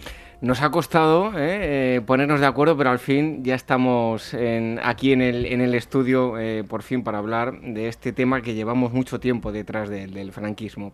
Eh, José Luis, eh, antes de nada, bueno, digo, Anatomía de la Historia, anatomiadelhistoria.com, ahí lo puede visitar la gente, ¿no? Anatomía de la Historia es la revista digital que edito y Ujú. Punto de Vista Editores es, es, la de editorial que, que dirijo como director editorial y en la que el libro del que vamos a hablar hoy también está editado en formato digital, aunque la versión, digamos, como yo la llamo analógica, la versión convencional en papel, eh, fue editada en su momento hace dos años por, por Silex, Libro que tenemos aquí junto con, nosotros. Bueno, José Luis, ¿cuándo podemos decir que nace el franquismo? ¿Comienza eh, junto con la guerra civil, antes, después? Mm, se entiende, bueno, por franquismo se entienden dos tipos de realidades. Una es algo eh, similar a la ideología que adornó la dictadura de Franco y otro es el periodo histórico real, cierto, en el cual Franco ejerció esa dictadura. Es evidente cuando empieza la dictadura de Franco, cuando empieza a gobernar en los territorios que a medida que va siendo vencedor en la guerra civil va ocupando. Por lo tanto, se puede decir que el franquismo empieza en el mismo momento en el que empieza la guerra civil y eh, un, mes o dos meses después él pasa a ser jefe del Estado y jefe de gobierno de los alzados, de los rebeldes. Si las prematuras muertes del general Sanjurjo, de José Antonio Primo de Rivera y el general eh, Emilio Mola, em, que de alguna forma dejaron el camino más libre si cabe a Franco, la dictadura habría eh, cambiado su signo de represión y duración tal y como la tuvo? Probablemente no, probablemente no. Quiere decirse que Franco lo que hace es eh, liderar una coalición de, de, de, reaccionarios, de conservadores, entre los que se incluyen los monárquicos, los parafascistas, el Real Falange, los tradicionalistas, eh, es decir, los que todavía tenían la ideología del carlismo. Él, se convierte en líder de, ese, de, esa, de esa amalgama peculiar de gente que lo que está es en contra de las posibilidades que tiene el liberalismo de convertirse en revolucionario eh, o de perpetuar, o de, o de, o de no de convertirse en revolucionario, sino de traer la revolución social. Y es a partir de ahí donde, donde esa coalición lo que hace es eh, ser parasitada por él y por su capacidad para gobernar, y a su vez él eh, ser parasitado por esa coalición que no le deja hacer otras cosas distintas de las que, de las que por otra parte, él quiere, quiere hacer, con mayor o menor torpeza. Eh, ¿Qué hay de cierto eh, sobre si Franco pudo em, bueno, entrar en, eh, al principio del conflicto y, acabar la guerra recién empezada cuando entró en, en, Madrid y la prolongó más de lo necesario, ya que de alguna forma su idea no era implantar una dictadura, sino la aniquilación total y sin paliativos de, la República. Bueno, hay dos teorías. Una que, una que tiene esa tendencia, que, que trata de que considera que Franco deliberadamente prolonga la guerra, eh, primero para perpetuarse, para lograr su perpetuación como líder de esa coalición vencedora, y segundo para precisamente para acabar con cualquier capacidad de resistencia de lo que él consideraba el enemigo, que era la otra España, la famosa otra España. Y luego otra, otra pregunta sobre si era cierto o no, ¿no? Sobre las malas relaciones de Franco con José Antonio Primo de Rivera primero y con la Falange después bueno, las relaciones que, por lo que se sabe, no es que tuviera ni buenas ni malas, parece ser que no eran las más adecuadas, que desde luego Franco no era falangista. Eh, eso no quiere decir que no utilizara eh, el falangismo primero para asaltar eh, ese, ese, liderazgo de esa coalición que gana la guerra civil, no lo olvidemos, y segundo, para perpetuarse en el poder utilizando todo el imaginario parafascista de, de los falanges y la capacidad de movilización que tuvieron los falangistas, incluso después de la guerra. Pese a que antes de la guerra los falangistas eran muy pocos. Bueno, ¿pudo realmente Franco, como se suele decir, haber efectuado un intercambio de prisioneros y de esta forma salvar la vida de José Antonio? Es algo sobre lo que verdaderamente no, nunca he tenido demasiado interés en, investigar. Por lo que yo sé, eh, también hay varias, varias tendencias interpretativas y todo apunta a que desde luego no puso demasiado hincapié en hacerlo, pero no es, no es el, objeto ni de mi investigación ni de mi, mi, pretensiones de divulgar la historia de la historia de Franco entre otras consideraciones, ¿tendría algo que ver de alguna forma, aunque bueno, eh, no sé si me salvo mucho, porque he, mezclado un poco preguntas eh, a título personal con, la investigación del libro, pero entre otras consideraciones, ¿tendría algo que ver el, veto del citado José Antonio a ser candidato por el CEDA en la represión de las elecciones en, Cuenca? Pues probablemente. Yo te digo que no es la represión de las elecciones. ¿A qué te refieres con represión de las elecciones? Eh, a la represión que se ejerce en Cuenca. Bueno, la represión que se ejerce en Cuenca o en cualquiera de las provincias es una represión que ya está prefijada en el momento en el que se produce la sublevación y que ocurre en Cuenca con mayor o menor intensidad, pero con intensidad parecida, imagino, a la que ocurre en otros sitios la intensidad varía en función de las personas que lo ejercen, pero de luego la idea de los sublevados es que es ejercer la represión, eh, la represión de, eh, de, lo, que consideran la otra España, de los pseudo revolucionarios, incluso de los liberales. Mira, hace tiempo teníamos, además les mandamos un fuerte abrazo, eh, un saludo a, los amigos de, Marcial Pons. No hace mucho teníamos una conversación allí con, con varias personas. Em, y, se hablaba de los enfrentamientos entre las distintas facciones dentro de, la izquierda, eh, como por ejemplo en, Barcelona en mayo del 37, acabarían siendo una losa a lo largo del conflicto en cuanto a la unión necesaria en la lucha contra los insurgentes. Es indudable. Franco gana la guerra porque él, él y su entorno y, su entorno se lo permite a él y él consigue que el entorno se lo permita. Es una especie de, de, simbiosis nada, bastante convencional, nada, nada extraña. Eh, se conjuran para, desde sus posiciones ultrarreaccionarias y facilitadoras del liderazgo, para que, para que la, todo ese conglomerado que he enunciado en un principio, que es la coalición que acaba por ganar la guerra, tenga una dirección única militar y política. Sin embargo, en el bando republicano, por muchas razones, ya llamarle bando republicano puede, puede llamar la atención por el hecho de que ah, tenía demasiadas eh, connotaciones revolucionarias que iban más allá de los ideales republicanos que, que fundaron la República. Y hay una degradación de fuerzas, de intereses y sobre todo de capacidad de hacer surgir un liderazgo que hace que, que, el enfrentamiento sea tan dispar y tan disímil. No es esa la única razón por la que gana Franco la guerra, evidentemente, pero, pero sí que, que es bastante importante. No hace mucho tiempo teníamos aquí a Juan Eslava Galán, que eh, había escrito un libro sobre la Segunda Guerra Mundial y hablaba brevemente del franquismo. ¿Qué papel va a jugar el franquismo en la Segunda Guerra Mundial? Siempre se ha dicho que no entramos por la situación en la que estábamos, aunque de alguna otra forma sí que eh, entró en contacto, ¿no? La, el papel que juega España en la Segunda Guerra Mundial es eh, muy secundario, muy, muy secundario. Eh, es un lugar estratégicamente importante eh, que se mantiene al margen por una razón evidente y es porque por la ayuda que recibe que ha, que ha recibido el régimen para vencer en esa guerra civil por parte de uno de los bandos combatientes. ¿Qué es lo que pretende Franco y el régimen eh, eso sí que es un régimen, ¿no? El régimen del 78, por cierto. Eh, ¿Qué es lo que pretende con, con respecto de la Segunda Guerra Mundial? Pues lo que pretende es, a poder ser, no intervenir, pero beneficiarse en la medida de lo posible, sobre todo de aquellas ayudas que le pueda proporcionar el eje con el menor coste social, político y económico por parte del régimen. Em, si todas las dictaduras son represivas y crueles, ya que bueno, pues no les queda otro medio de subsistir, eh, cuando hablamos de franquismo, em, no sé si podemos hablar de una de las más crueles de la historia, ya que em, a los tres años de duración de, la guerra se unieron los 36 de, de represión. ¿Alguna se le pasó a, Franco a, o a algunos de sus colaboradores en alguna ocasión la palabra reconciliación? Para, bueno, pues con, con los vendidos su único fin era eh, de alguna forma algo inmutable, un exterminio de, cualquier oposición a, sus dictados. Mm, bueno, hay quien habla de holocausto, Preston no habla de holocausto, algunos que siguen a Preston también hablan de exterminio y de holocausto y es probable que parte del ideario eh, de los sublevados fuera ese, pero el régimen desde luego se conforma con algo un poquito menos, sobre todo cuando, ya se ve fuerte y se ve asentado en la comunidad internacional.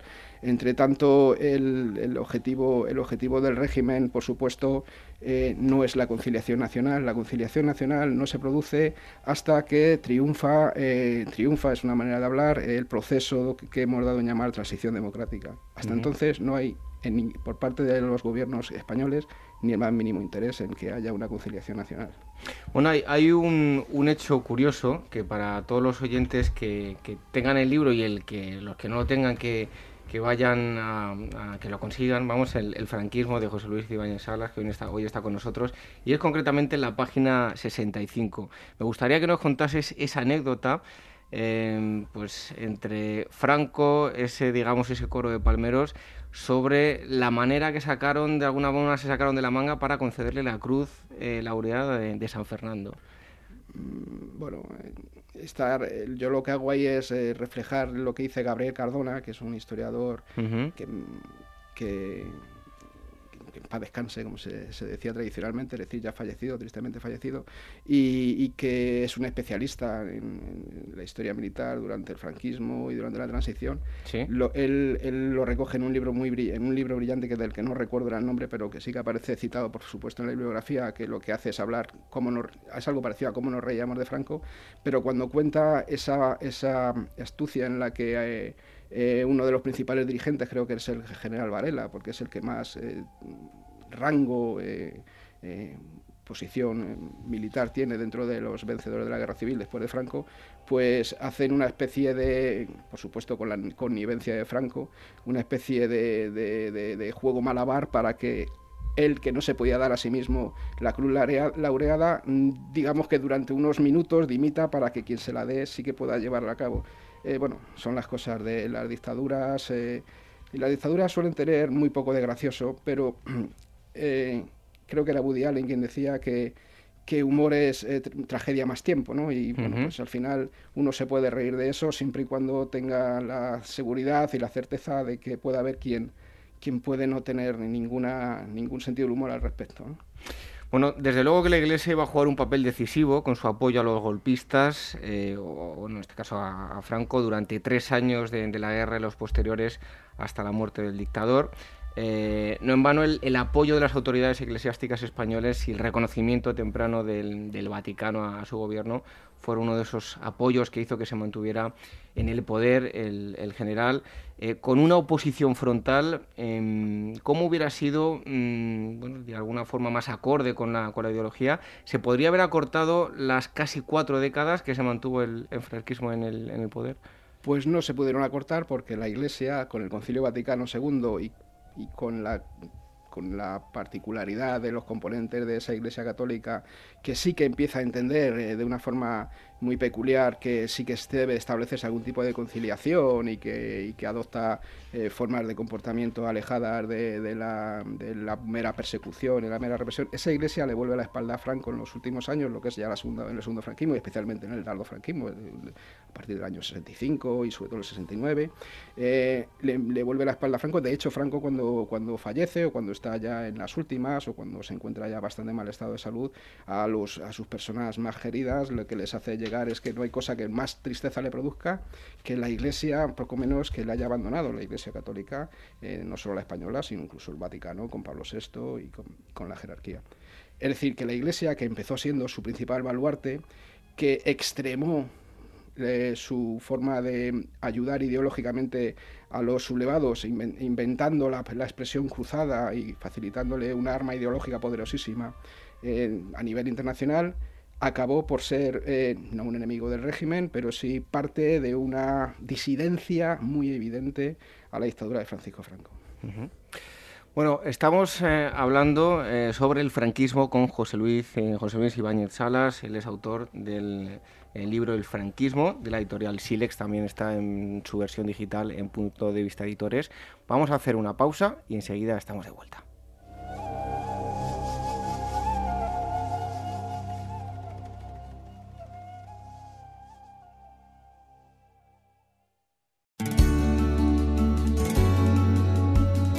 Todos los sábados, de 11 a 12 del mediodía, vive y viaja con Capital Radio y Nieves Herrero.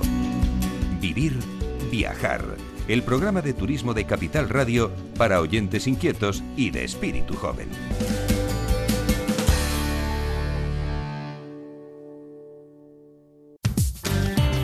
¿Qué quieres ser de mayor? Renace Nativo Digital con Foro Economía y elige la profesión del futuro. Observatorio e-commerce, todos los viernes de 8 a 9 de la tarde en Capital Radio.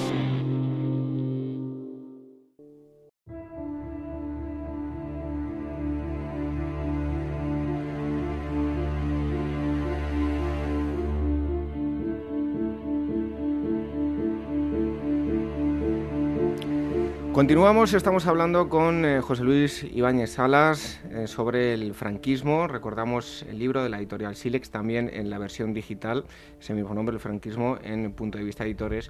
Y estábamos eh, hablando de diferentes momentos históricos dentro del franquismo. El libro está articulado en cuatro capítulos. Uno de ellos la guerra civil, institucionalización del nuevo Estado. Otro de ellos es el, el desarrollo, lo que también se llama el el segundo franquismo. Y el último capítulo eh, trata sobre el tardofranquismo, agonía y muerte. Eh, ¿cuál, ¿Cuándo podemos decir que empieza eh, esa decadencia, empieza a hacer de alguna forma agua y, vemos que ahora desde la distancia se ve que, no va a tener solución, que va a haber un punto de final cuando muera Franco? Bueno, a partir de la década de los 60 se producen una serie de, circunstancias que tienen que ver con el entorno en el que vive el país, ¿no? Es decir, la dictadura se ve a sí misma abocada a, una solución distinta a lo que se había de llamar la autarquía, es decir, no puede vivir por sí misma, eh, busca otra serie de cosas, consigue insertarse en la comunidad internacional, consigue, Franco consigue no solamente el concordato con el Vaticano tan importante, eh, sino que sobre todo consigue una serie de acuerdos con Estados Unidos y por supuesto consigue finalmente entrar en la ONU, donde había sido negada la entrada desde el principio por el mero hecho de ser parte o considerarse parte del eje derrotado, del eje de, los, nazifascistas. Eh, cuando empieza, eh, eh, bueno, hay un cúmulo de razones, a partir de la década de los 60 se produce una, digamos, empieza a aparecer la sociedad civil de una forma un poco digamos, como, como, como, como hilillos, ¿no? Como, como diría el otro, hilillos de, de plastelina de la, de la sociedad civil, en la que aparece el, franquismo empieza ya a legislar de una forma mm, vamos a decir, casi protoliberal, quiere, mm, quiere entrar en Europa, pide, pide insertarse en la Comunidad Europea, eh, todo ello sin dejar de ser lo que era, es decir, un, un ejercicio represor de una parte importante de lo que en Occidente, de lo que sí que había en el Occidente a donde él quería llegar, ¿no? Eh, todo eso va haciendo que va coincidiendo con el mero hecho de que Franco, que es la persona a la que esa coalición que ha ganado la guerra civil le ha permitido, le ha consentido y él mismo ha sido capaz de dominarla de alguna forma bastante inexplicable, por otra parte, eh, va envejeciendo y el régimen va envejeciendo con él sin ser capaz de eh, hacer surgir nada parecido a lo que le podría mantener. Es decir, deja, empieza a ser legitimado de una forma muy diferente. Si la primera legitimación es yo he ganado una guerra civil con el apoyo de la Iglesia, eh, ahora la legitimación es eh, yo estoy consiguiendo que el país se desarrolle cuando realmente lo está consiguiendo a costa de que Occidente se lo está permitiendo de alguna forma y él se está aprovechando, en él y sus, y sus ministros, de esas características de ese desarrollo posterior a la Segunda Guerra Mundial todo eso eh, paulatinamente va llevando a que la, institucionalización del régimen cada vez es más difícil, menos, menos explícita. Eh, quiere parecerse una democracia pero sin serlo, eso que, llama, que llaman los corporativistas y por supuesto Franco y su régimen democracia eh, inorgánica y perdón, orgánica, inorgánica es la, es la formal en la que en la que vivimos ahora todo eso se va deteriorando de tal forma hasta que se produce pues el hecho de, hecho eh, final del régimen que es la, propia muerte de, Franco y es cuando el régimen se encuentra en una tesitura muy peculiar que solamente se explica cuando empezamos a entender un poquito en qué consiste la transición. Eh, digamos que de alguna forma la, acaparación de, poder, eh, la represión em, de alguna forma va a acabar el, propio franquismo, su propia fosa, haciendo de alguna forma inviables también la, su continuación eh, a, su muerte. Bueno, el, franquismo acaba matando, acaba matando utilizando una pena de muerte que no olvidemos que se utiliza incluso en países democráticos, pero a diferencia de esos países democráticos sin ningún tipo de eh, respetabilidad eh, judicial, ¿no? Es decir, eh, las penas de muerte que se aplican en los últimos meses, un poco antes de, de que fallezca el dictador, son muestras evidentes de que el régimen no sabe hacer otra cosa para solucionar los problemas en este caso terribles, estamos hablando de terrorismo, que entonces tenía una aceptación determinada, visto ahora con otros ojos, tiene una aceptación distinta, no sabe hacer otra cosa que seguir ejerciendo lo que lo único que sabe hacer, es decir, la, justicia de la represión, es decir, la represión injusta. Tienes aquí un, título, un subtítulo del capítulo cuarto que se titula El régimen no era la solución, el régimen era el problema. Claro. ¿Qué es lo que relatas en este capítulo? Bueno, el régimen, quiere decir, llega un momento para transformarse. Si tú lo que quieres es entrar en el mundo occidental, el mundo occidental está llevando los derroteros que llevan al estado del bienestar, que llevan a un ejercicio de la democracia formal real, en el que la sociedad civil tiene una participación conveniente, adecuada y permanente, eh, es muy difícil que puedas conseguir eso con la estructura que, Franco eh, pretendía legar al país. De ahí son los problemas con los que Juan Carlos I se va a encontrar mm, al comienzo de su reinado, pero eso, como se dice normalmente, eso es otra historia. Eso es otra historia, ¿no? Es otra historia que en la que, como sabes, estoy, estoy trabajando y tengo prácticamente acabada, vaya.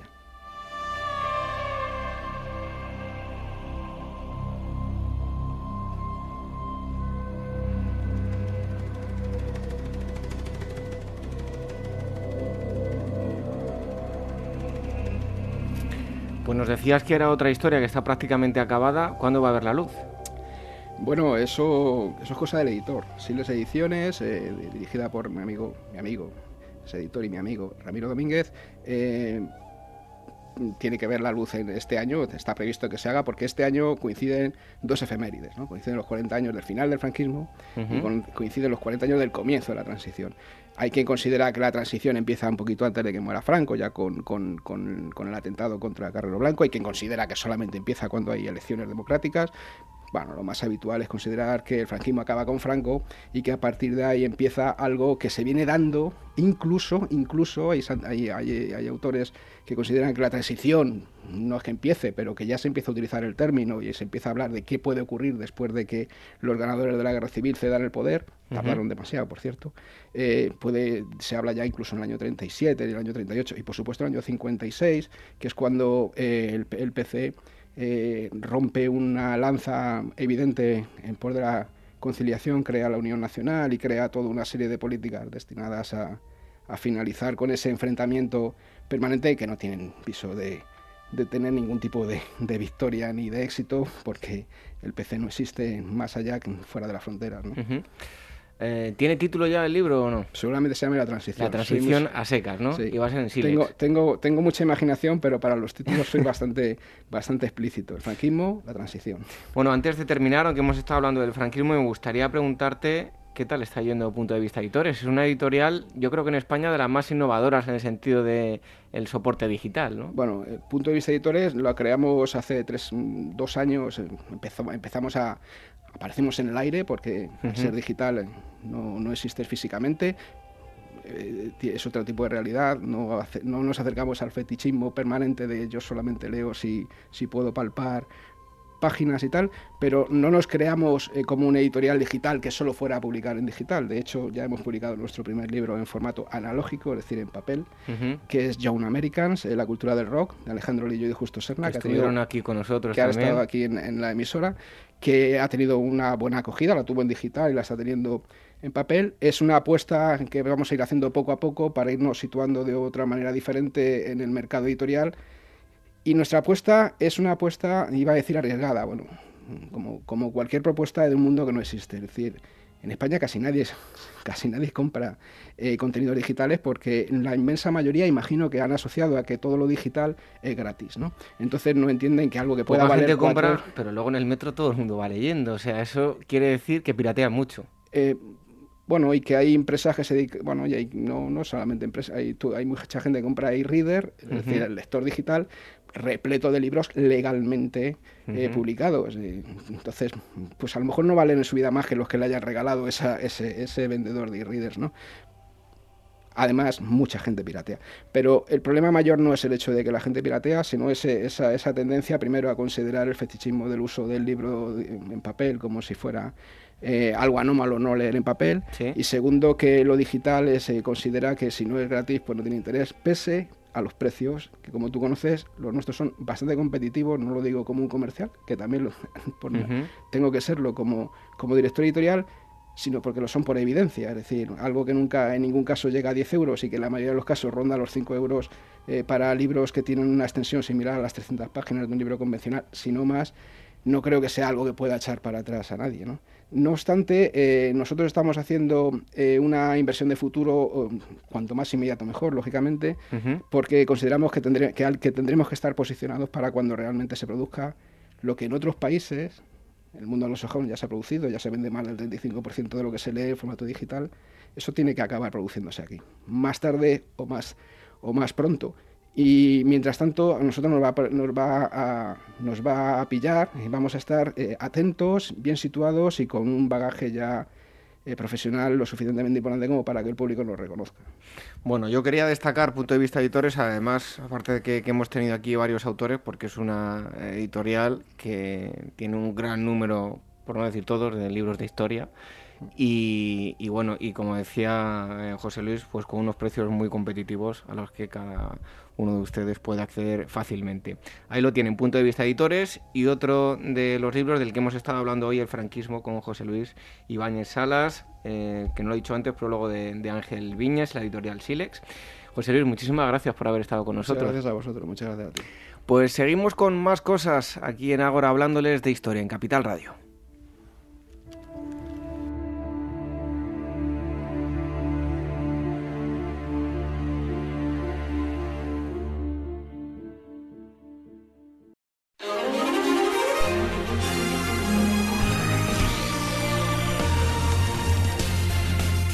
Visítanos en internet y descarga todos nuestros programas ya emitidos www.agorahistoria.com y www.capitalradio.es.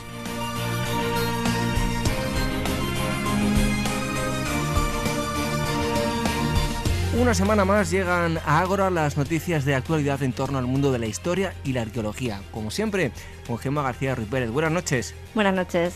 Muy bien, pues vamos a ver qué nos traes hoy. En primer lugar, descubren mercurio líquido bajo las pirámides de Teotihuacán. Imaginen la escena porque es digna de una película de Indiana Jones.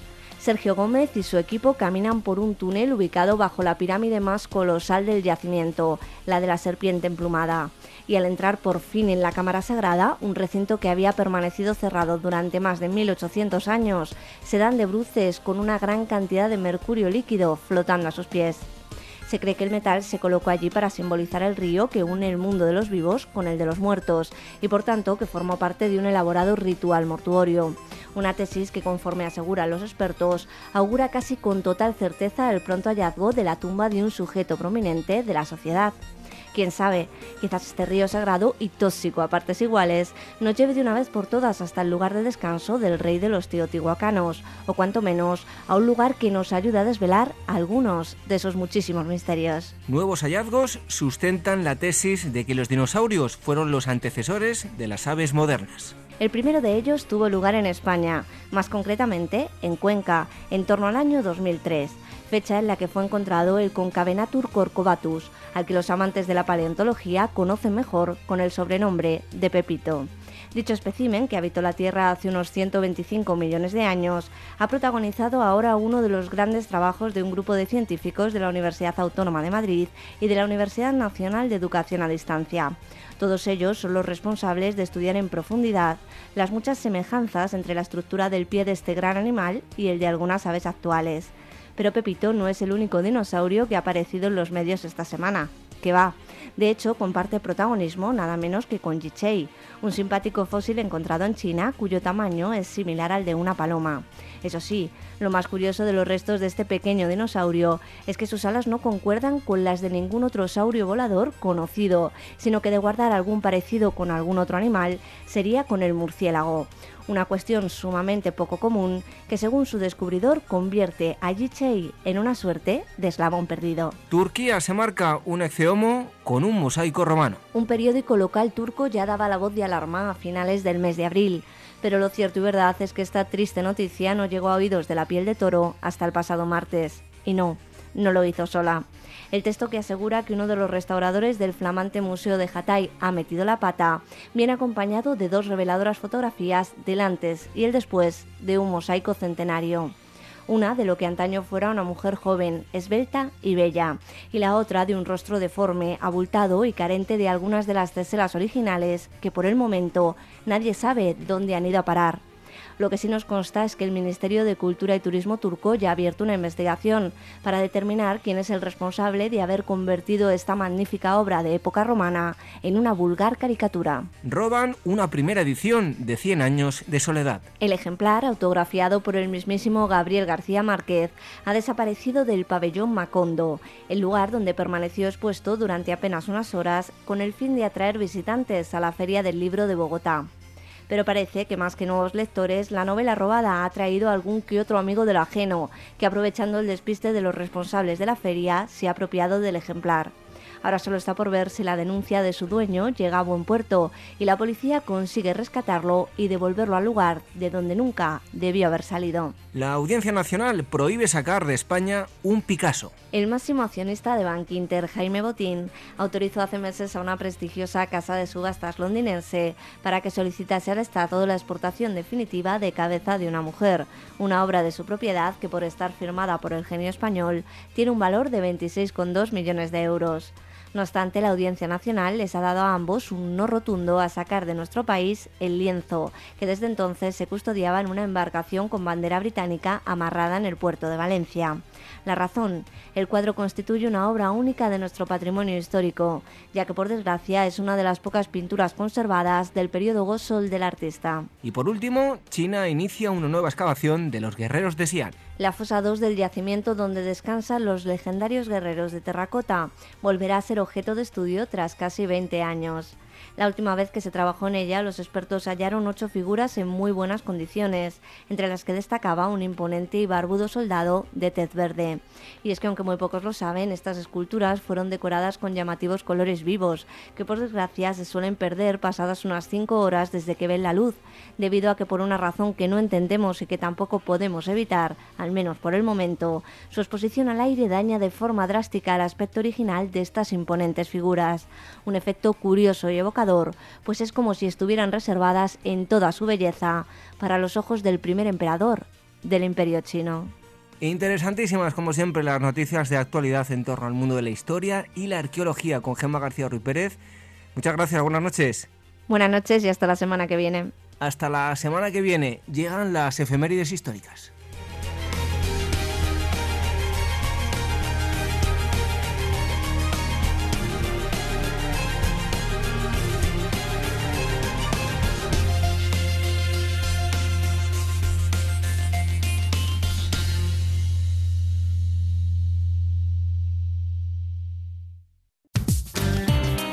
Quieres ser de mayor?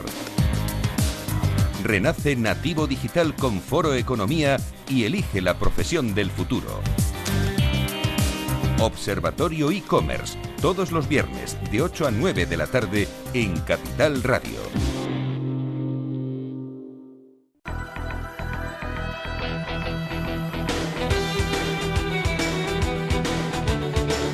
Revive la historia con Ágora en Capital Radio con David Benito.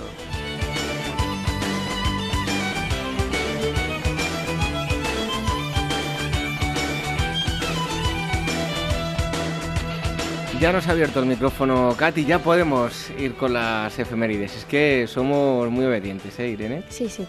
Bueno, pues ya tenemos también a Irene aquí de vuelta para las efemérides, un 9 de mayo del año 1457 a.C. En esta fecha es probable que tuviera lugar la batalla de Megido, ubicado en el actual Israel, donde las fuerzas egipcias, mandadas por el faraón Tutmosis III, se enfrentan y vencen a una coalición cananea dirigida por el rey Cades. Tras esta importante victoria, los egipcios recobrarán el control de Canaán y el imperio de Tutmosis III alcanzará la mayor expansión territorial jamás conocida que abarcará desde el reino de Kus en Nubia hasta el norte de Mesopotamia. El 9 de mayo de 1874 nace en Londres el arqueólogo británico Howard Carter, que hará una de las más ricas y célebres contribuciones a la egiptología al descubrir en 1922 en el Valle de los Reyes la tumba del faraón Tutankamón. El 10 de mayo de 1713, Felipe V instaura en España la ley sálica que establece la imposibilidad de que puedan reinar las mujeres, alejando así el peligro de que la corona pueda volver al imperio de los Austrias. 10 de mayo, igualmente, en el año 1904, ese día fallece en Londres Henry Morton Stanley, explorador y periodista inglés nacionalizado estadounidense, famoso por sus expediciones a la inexplorada África Central, en una de las cuales encontró al médico, explorador y misionero desaparecido David Livingstone.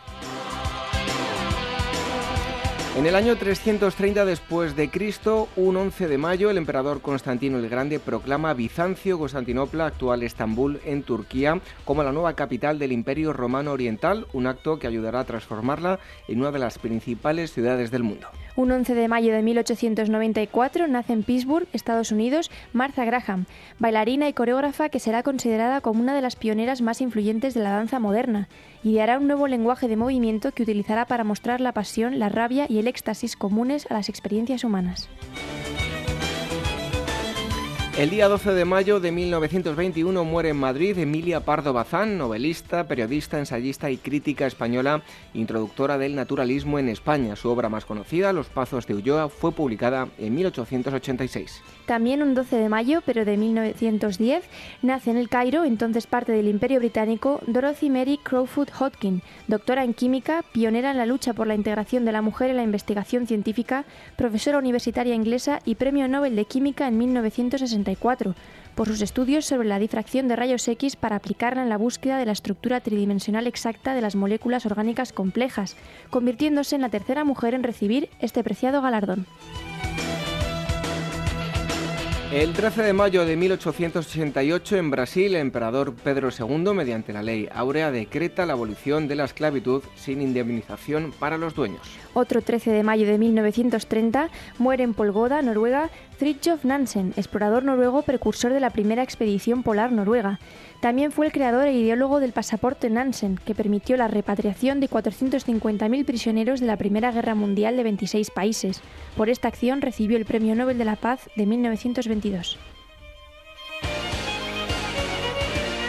El 14 de mayo de 1796, Edward Jenner, médico inglés, descubre que el suero linfático de las vacas infectadas de una enfermedad llamada viruela vacuna inmuniza contra la terrible enfermedad de la viruela humana cuya mortalidad alcanza el 30%. Y ese día, pero de 1610, en París, el rey francés Enrique IV, fundador de la dinastía de los Borbones, muere asesinado a manos del fanático católico François Gaveillac. Le sucede en el trono su hijo Luis XIII. Y finalizamos con un 15 de mayo de 1948, tras proclamarse el día anterior la fundación del Estado de Israel, Egipto, Líbano, Siria, Transjordania e Irak declaran la guerra a la recién nacida nación.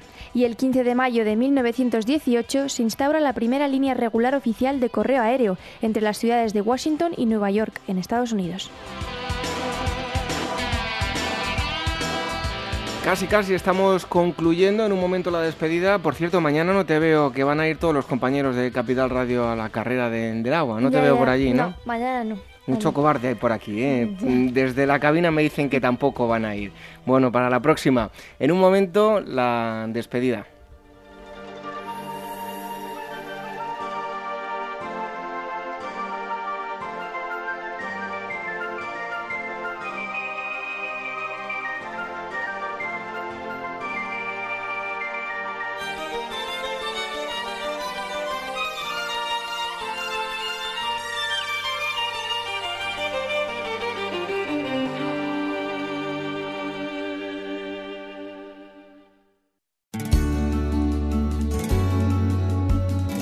Todos los sábados, de 11 a 12 del mediodía, vive y viaja con Capital Radio y Nieves Herrero. Vivir, viajar. El programa de turismo de Capital Radio para oyentes inquietos y de espíritu joven.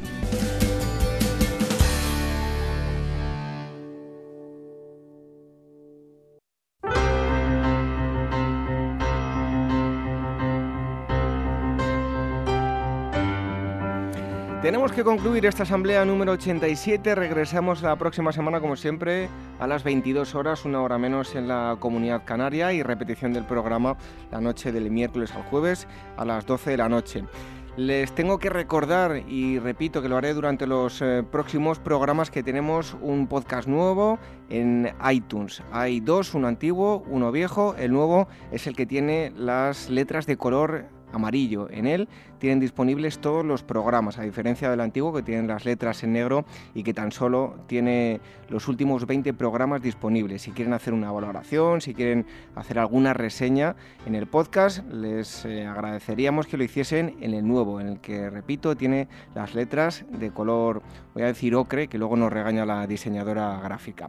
Y antes de marcharnos, queríamos eh, agradecerles una semana más el tenerlos al otro lado, ustedes y nosotros, podemos seguir interactuando, eso sí, durante la semana y lo pueden hacer a través de nuestras redes sociales en facebook.com barra agorahistoriaprograma, a través de nuestro Twitter, arroba agorahistoria y nuestra web www.agorahistoria.com donde van a encontrar más información y todos los enlaces a los programas ya emitidos y también un enlace directo a este nuevo podcast en, en iTunes. Y si nos quieren escribir, además de a través de las redes sociales, tenemos dos direcciones de correo electrónico, contacto arroba agorahistoria.com y. Y por último tengo que mencionar también a Radio Sapiens, donde también se emite eh, ahora la noche de los domingos y tienen una página web, una web eh, una radio online de carácter divulgativo, radiosapiens.es. Hoy nos marchamos con una frase de Quintiliano, escritor hispano-latino. Dice así, el que miente necesita tener buena memoria. Buenas noches, hasta el próximo sábado. Sean felices.